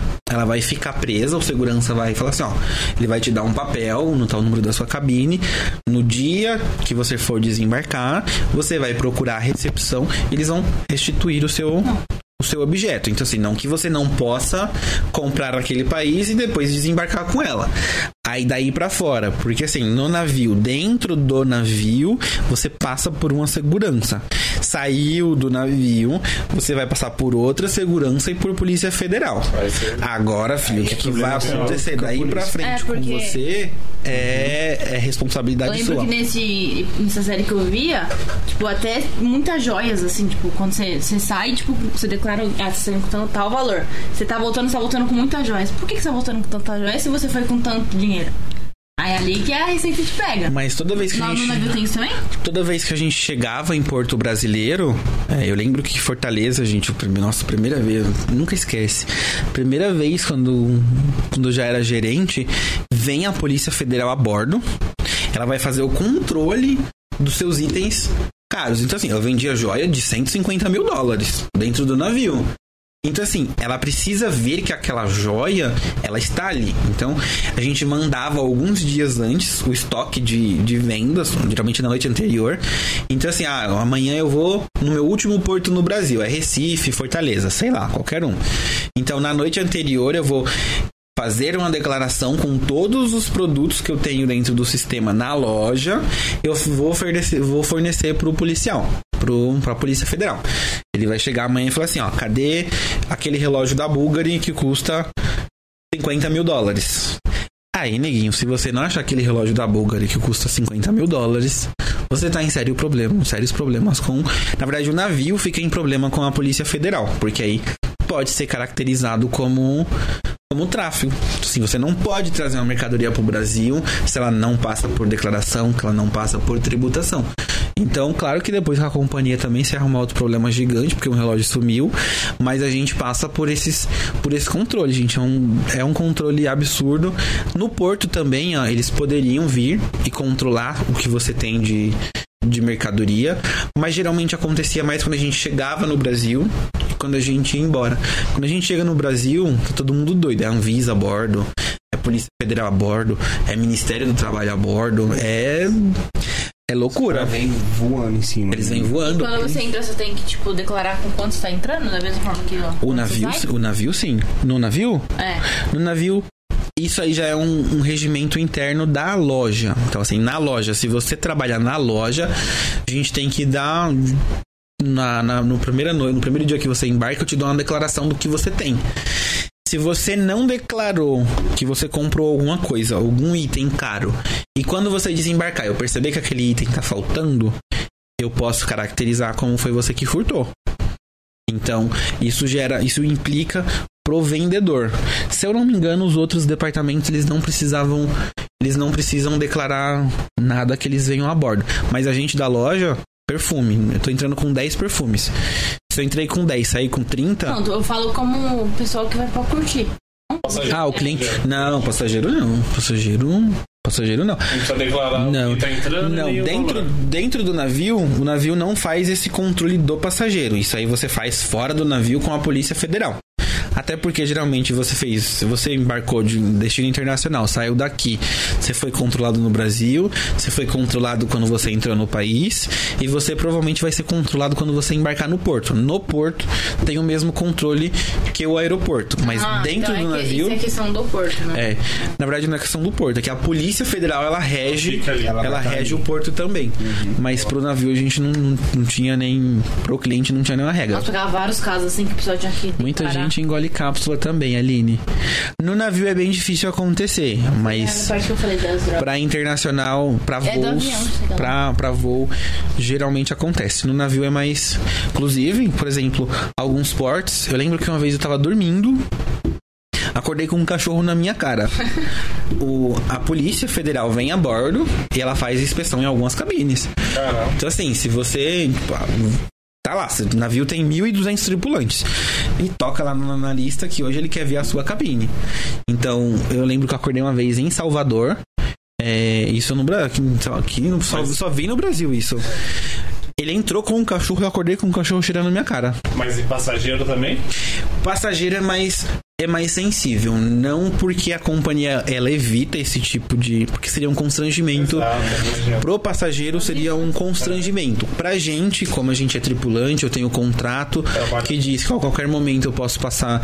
Se a companhia quiser fazer um exame de sangue em mim a qualquer momento, coisa que no Brasil é, é proibido, assim, se ela quiser fazer um exame de sangue a qualquer momento, sangue não, mas o de álcool, o de álcool sim. Eu, como gerente das lojas, se eu achasse que hoje você veio meio meio dosado, eu ia falar assim: vai pro médico, por favor.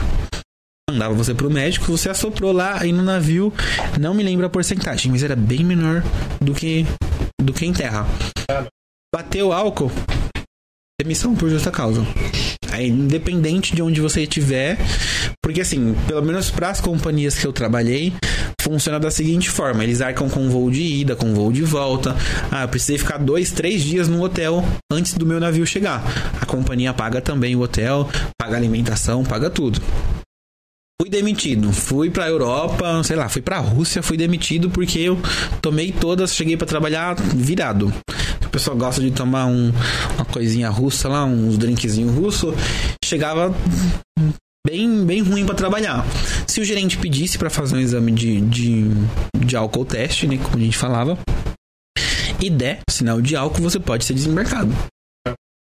Aí depende muito do comandante. É aquela vez que você mandou o vídeo dos pratos balançando. Foi no Costa, né? Você tava no Costa?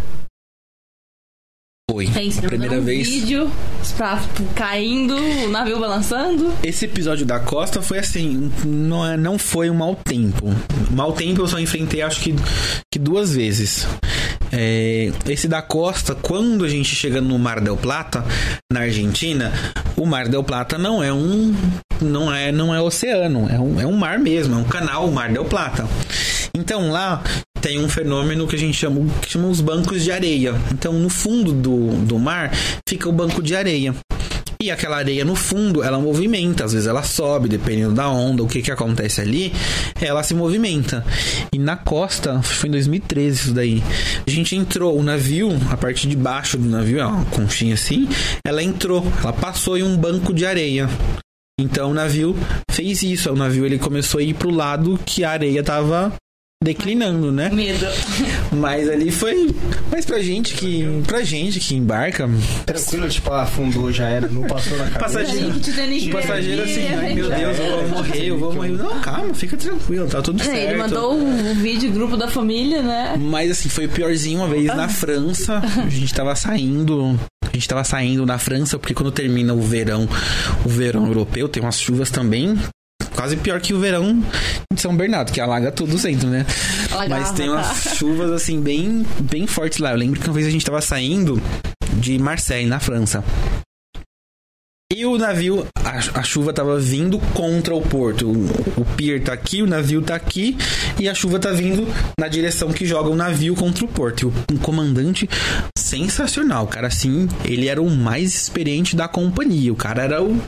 Todo o procedimento novo, basicamente, passava por a mão dele pra assinar. E eu lembro que eu e a gente saía, o navio dava uma saidinha de lado assim, aí vinha aquele ventão e pá, jogava. Ele tentou acho que umas duas ou três vezes. Ele falou assim, gente, não dá pra sair, a gente vai esperar acho, esse vento passar. Se eu tivesse lá no meio. Quando acontecer, é muito difícil, porque assim, o navio ele foge dos ele foge das tempestades.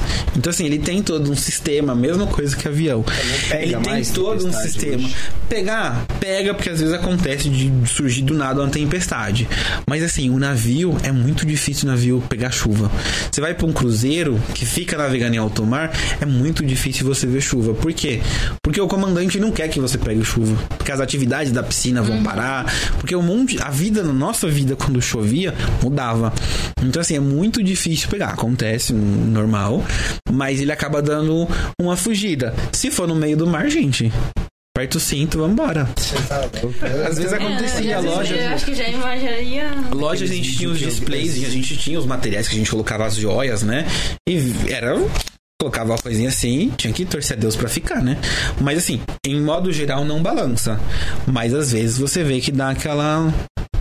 aquela movimentadinha assim, que geralmente te dá sono. É, é- esse é o sentimento que dá.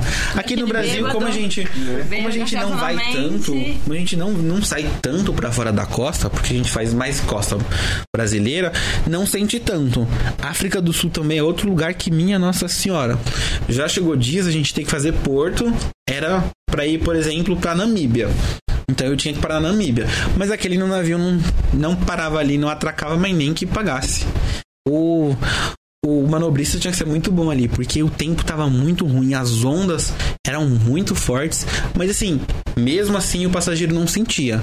Às vezes acontece muito de que o tempo tá ruim e o passageiro não vê porque o tempo não tá ruim, mas a água, a água tá com um movimento muito forte e o comandante não consegue não consegue parar o navio ali, né? E, mas assim, de tempo, de tempo foi só isso. Teve uma batidinha de leve, assim, Ah, em Buenos Aires, o meu, acho que o meu penúltimo ano na, nessa empresa que eu trabalhava. O comandante bateu um navio no outro. Foi. Navio no outro? Bateu um navio no outro. Deu uma ré Caramba. meio. A ré não foi no muito boa. Foi no porto. Ah, tá. Imagina o automático. Não, mas, mas saindo. Não, bater não, não, não tem nem. Não Aquela tem nem, encostada, né? não tem nem como. Tipo assim, não, foi uma encostada violenta. Cara, Foi encostado. balançou tudo? Bagunçou. Na verdade, assim, o navio. Balançou das pessoas quase caíam assim? Não, não sentiu. Não sente tanto. Não sente. O barulho pra quem tava na área externa foi grande. É, eu são percebi. dos danos que, tipo, Seguro. Não, mas seguro navega, né? Os danos, assim, o certo seria nesse, nesse, a gente bateu em Buenos Aires, ele foi pra ponta, pra Ponta del Este, ou foi pra Montevidéu, parou lá, a gente ficou o dia inteiro que não deveria estar parado, mas a gente ficou o dia inteiro parado enquanto a pessoa de segurança via se qualquer dano que o navio teve poderia prejudicar o funcionamento do navio. Não teve nenhum dano, Mas mesmo assim ele saiu ainda. saiu normal. Não era melhor ficar? Porque assim, é, o navio, o navio da MSC, olha eu falando o nome da empresa. É, o navio, o navio da MSC, ó, fazendo fazendo merchan, que era a minha parte, viu? O navio da MSC, todo navio, na verdade, ele tem a- na frente dele umas, umas orelhinhas assim, tipo um, um balcãozinho que é justamente para quando vai sair do porto as manobras, porque assim, você não tem retrovisor, né? Então você tem toda a equipe que sai do, com o navio. Então o comandante geralmente é o prático quem opera o navio no porto. Então é uma pessoa que conhece aquele porto para tirar o navio e colocar o navio naquele lugar porque ele conhece aquilo ali. Inclusive no Porto de Santos, se eu não me engano, ainda é uma mulher, primeira mulher prática do Brasil, prático do Brasil, não sei como fala. Mas assim, é um cargo muito, muito, muito bem ferrado, né? Então assim, fica um cadete desse lado, um cadete daquele lado, fica mais cadete na parte de trás do navio, comunicação via rádio. Aqui tá liberado, aqui tá liberado, aqui pode, aqui pode, soltei a corda, não soltei a corda, faz isso, não faz aquilo. É uma operação gigante, não é só liga aí, ô, vamos sair, opa. Não é bem assim que funciona, né? Então tem toda uma operação para sair do navio. E o que bateu no navio foi essa justamente essa essa pontezinha ele foi, saiu rasgando o outro assim, ó. Ele quebrou acho que uns dois ou três botes salva-vidas, aqueles botinhos laranjas que fica na lateral. Na parte de baixo, assim, bem na altura da minha cabine, né? Do lado que bateu era o lado que é a minha cabine. E eu pensava que era alguém batendo na porta, mas era o navio, o navio batendo, né? E, mas assim, não teve nenhum dano pro navio. Trocaram os botes. Não, mas quem tava no o comandante, era, o comandante foi convidado a né? Se retirar. a se retirar e tá tudo E certo. nunca mais arrumou um serviço. Ele arrumou. Arruma. É, é, Foi, foi assim, até, até hoje ninguém nunca entendeu aquele caso, mas assim, o erro não deveria ser só dele. Teve um, É, que você falou, é uma equipe. é uma né? equipe, né? Então assim, teve um navio que. Um navio ele meio que perdeu o freio em Veneza. Não sei se vocês chegaram a ver. Isso deve ter uns três anos. Esse navio saiu levando um Ah, monte eu de que eu coisa. vi, eu vi, vi sim. Sorte foi que o Então, comandante jogou o navio contra o pier pra ele começar a ir freando. Então, assim, acontece também. Mas, assim, quando bate de leve, o passageiro não vê. Quando é alguma coisa assim, o passageiro não vê, o passageiro não sabe. Porque não tem por que você mostrar pro passageiro uma coisa que não, não, não coloca em risco Sabe risco, né? a segurança dele. Vitor Augusto perguntou, mais que você respondeu, mas se tiver quiser complementar. Aldemir, qual foi a- o maior contratempo que você teve durante uma viagem em alto mar? É, foi, não foi nem em alto mar, foi esse da Argentina mesmo. Eu lembro que era meu último cruzeiro. Eu embarcava, a gente embarcava o passageiro em Buenos Aires, vinha pro Rio de Janeiro e depois voltava para Buenos Aires e eu iria embora justamente no Rio de Janeiro. Então eu embarcava em Buenos Aires e como teve que fazer um dia que não era porto e virou porto, atrasou toda a minha vida. Eu tinha marcado já férias com a minha mãe, tinha alugado o carro, tinha pego, pego um hotel, acho que em Angra dos Reis. Quando minha então, mãe quando minha mãe quando foi minha mãe não foi. Não, não foi foi. quando ela deveria ter ido. A gente fala minha mãe, mas é a mesma mãe. É, então assim, foi assim, o que mais. Mais assim, mais por causa das minhas férias. Tava cansado já, a última semana você já tá destruído, mas nada de grave, nada de. De perigo, de, de risco, assim, nunca, nunca vi nada que expusesse assim o passageiro ou o tripulante a algum risco assim. A gente teve também um, um caso muito acho que foi assim um mais mais forte do que esse, teve na Tunísia, em 2014, se eu não me engano, teve um tiro, um tiroteio não, foi uma chacina. Eles saíram dando tiro num, em um em um parque arqueológico lá que eles tinham, se eu não me engano, e as excursões do navio do navio iam para aquele parque. Então, inclusive, um, um outro navio que tava lá, teve passageiro deles que foi que foi atingido e faleceu e faleceu lá. E depois daí a gente cancelou aquela rota e mudou. Mas assim, mais triste foi foi esse daí, o mais que eu fiquei mais chateado foi o do navio das férias. Tem, realmente que Perdeu um dia inteiro, não, praticamente. perdi minhas férias, basicamente minha semana inteira. Aí tinha comprado hotel também, aí lá vai política de cancelamento, que fiquem atentos, né?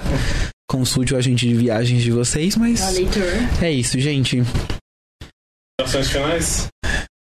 Gente, de vocês, é, para vocês, assim, passageiros, se precisarem, chamem a gente, tem tanto no Instagram. A gente atende mais, muito mais rápido pelo WhatsApp que está no Instagram, tá? Pode chamar tranquilo, tá? Tirar qualquer dúvida que vocês tiverem. É, o nosso intuito é fazer com que vocês curtam as férias de vocês ao máximo, tá bom?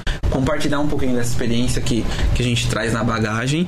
E isso aí, vamos nos proteger, respeitar as medidas sanitárias, porque quanto mais cada um fizer a sua parte, mais o turismo, principalmente tudo, começa a voltar ao nosso novo normal, né? Cara, eu não consegui aceitar esse bagulho, mas Não pra tem, mim né? ou, é, ou é normal ou não é. A, a Lúcia Helena tinha pedido o telefone, vou passar pra, pra ela. Tá bom. Pode passar, também tem no, Instagram, né? Salve, tia. Sim. Instagram tem um. Considerações?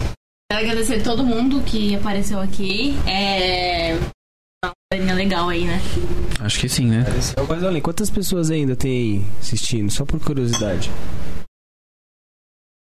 Falei tanto, né? Que. Tá- Ah, gente. Tava dormindo também. A voz Não, do Aleizinha vem e dorme. A voz do Alei vem e Tô dorme também. não. Desse jeito tá difícil, hein? Eu não estou dormindo. Quantas pessoas Quantas temos pessoas ainda? No ainda? momento 13 ainda. Aí. Obrigado a todo mundo que ficou até agora, hein, galera. Valeu mesmo. Valeu, galera. Obrigadão, gente. Obrigado a vocês, foi Muito top obrigado. esse bate-papo. É, muito conteúdo aí, vou acompanhar vocês lá nas redes sociais. Sigam no nosso. Instagram, Valeitur Viagens. É, me sigam no Instagram também, que tenho uns conteúdos diferentes e eu que monto os conteúdos da Valeitur. É... E é isso, gente. A Valeitur tá aí pra realizar o sonho de vocês. É... É só chamar a gente que a gente atende o seu pedido. Muito obrigada pelo convite. Obrigado. E, Uma oportunidade agora, muito bacana. Quando eu for viajar, eu vou procurar você. Pode chamar. Eu não vou querer passar esses perrengues aí. É, tem cada historinha aí nem que- pau, É. Não, agora. São vários mudou- perrengues. Mudou minha visão, de verdade. Muito bom. Eu vou Valeu, fiquem Obrigado. abertas aí as portas, se quiser voltar. tá. Sim, é, eu na verdade, cara, tem mais acho que um milhão de perguntas que surgiu aqui, então provavelmente Deixa eu marcar a vou segunda parte. fazer de Parte novo, velho. 2, né? Parte 2, continua. Sobre aviação, Pois sobre ali. navio, naval.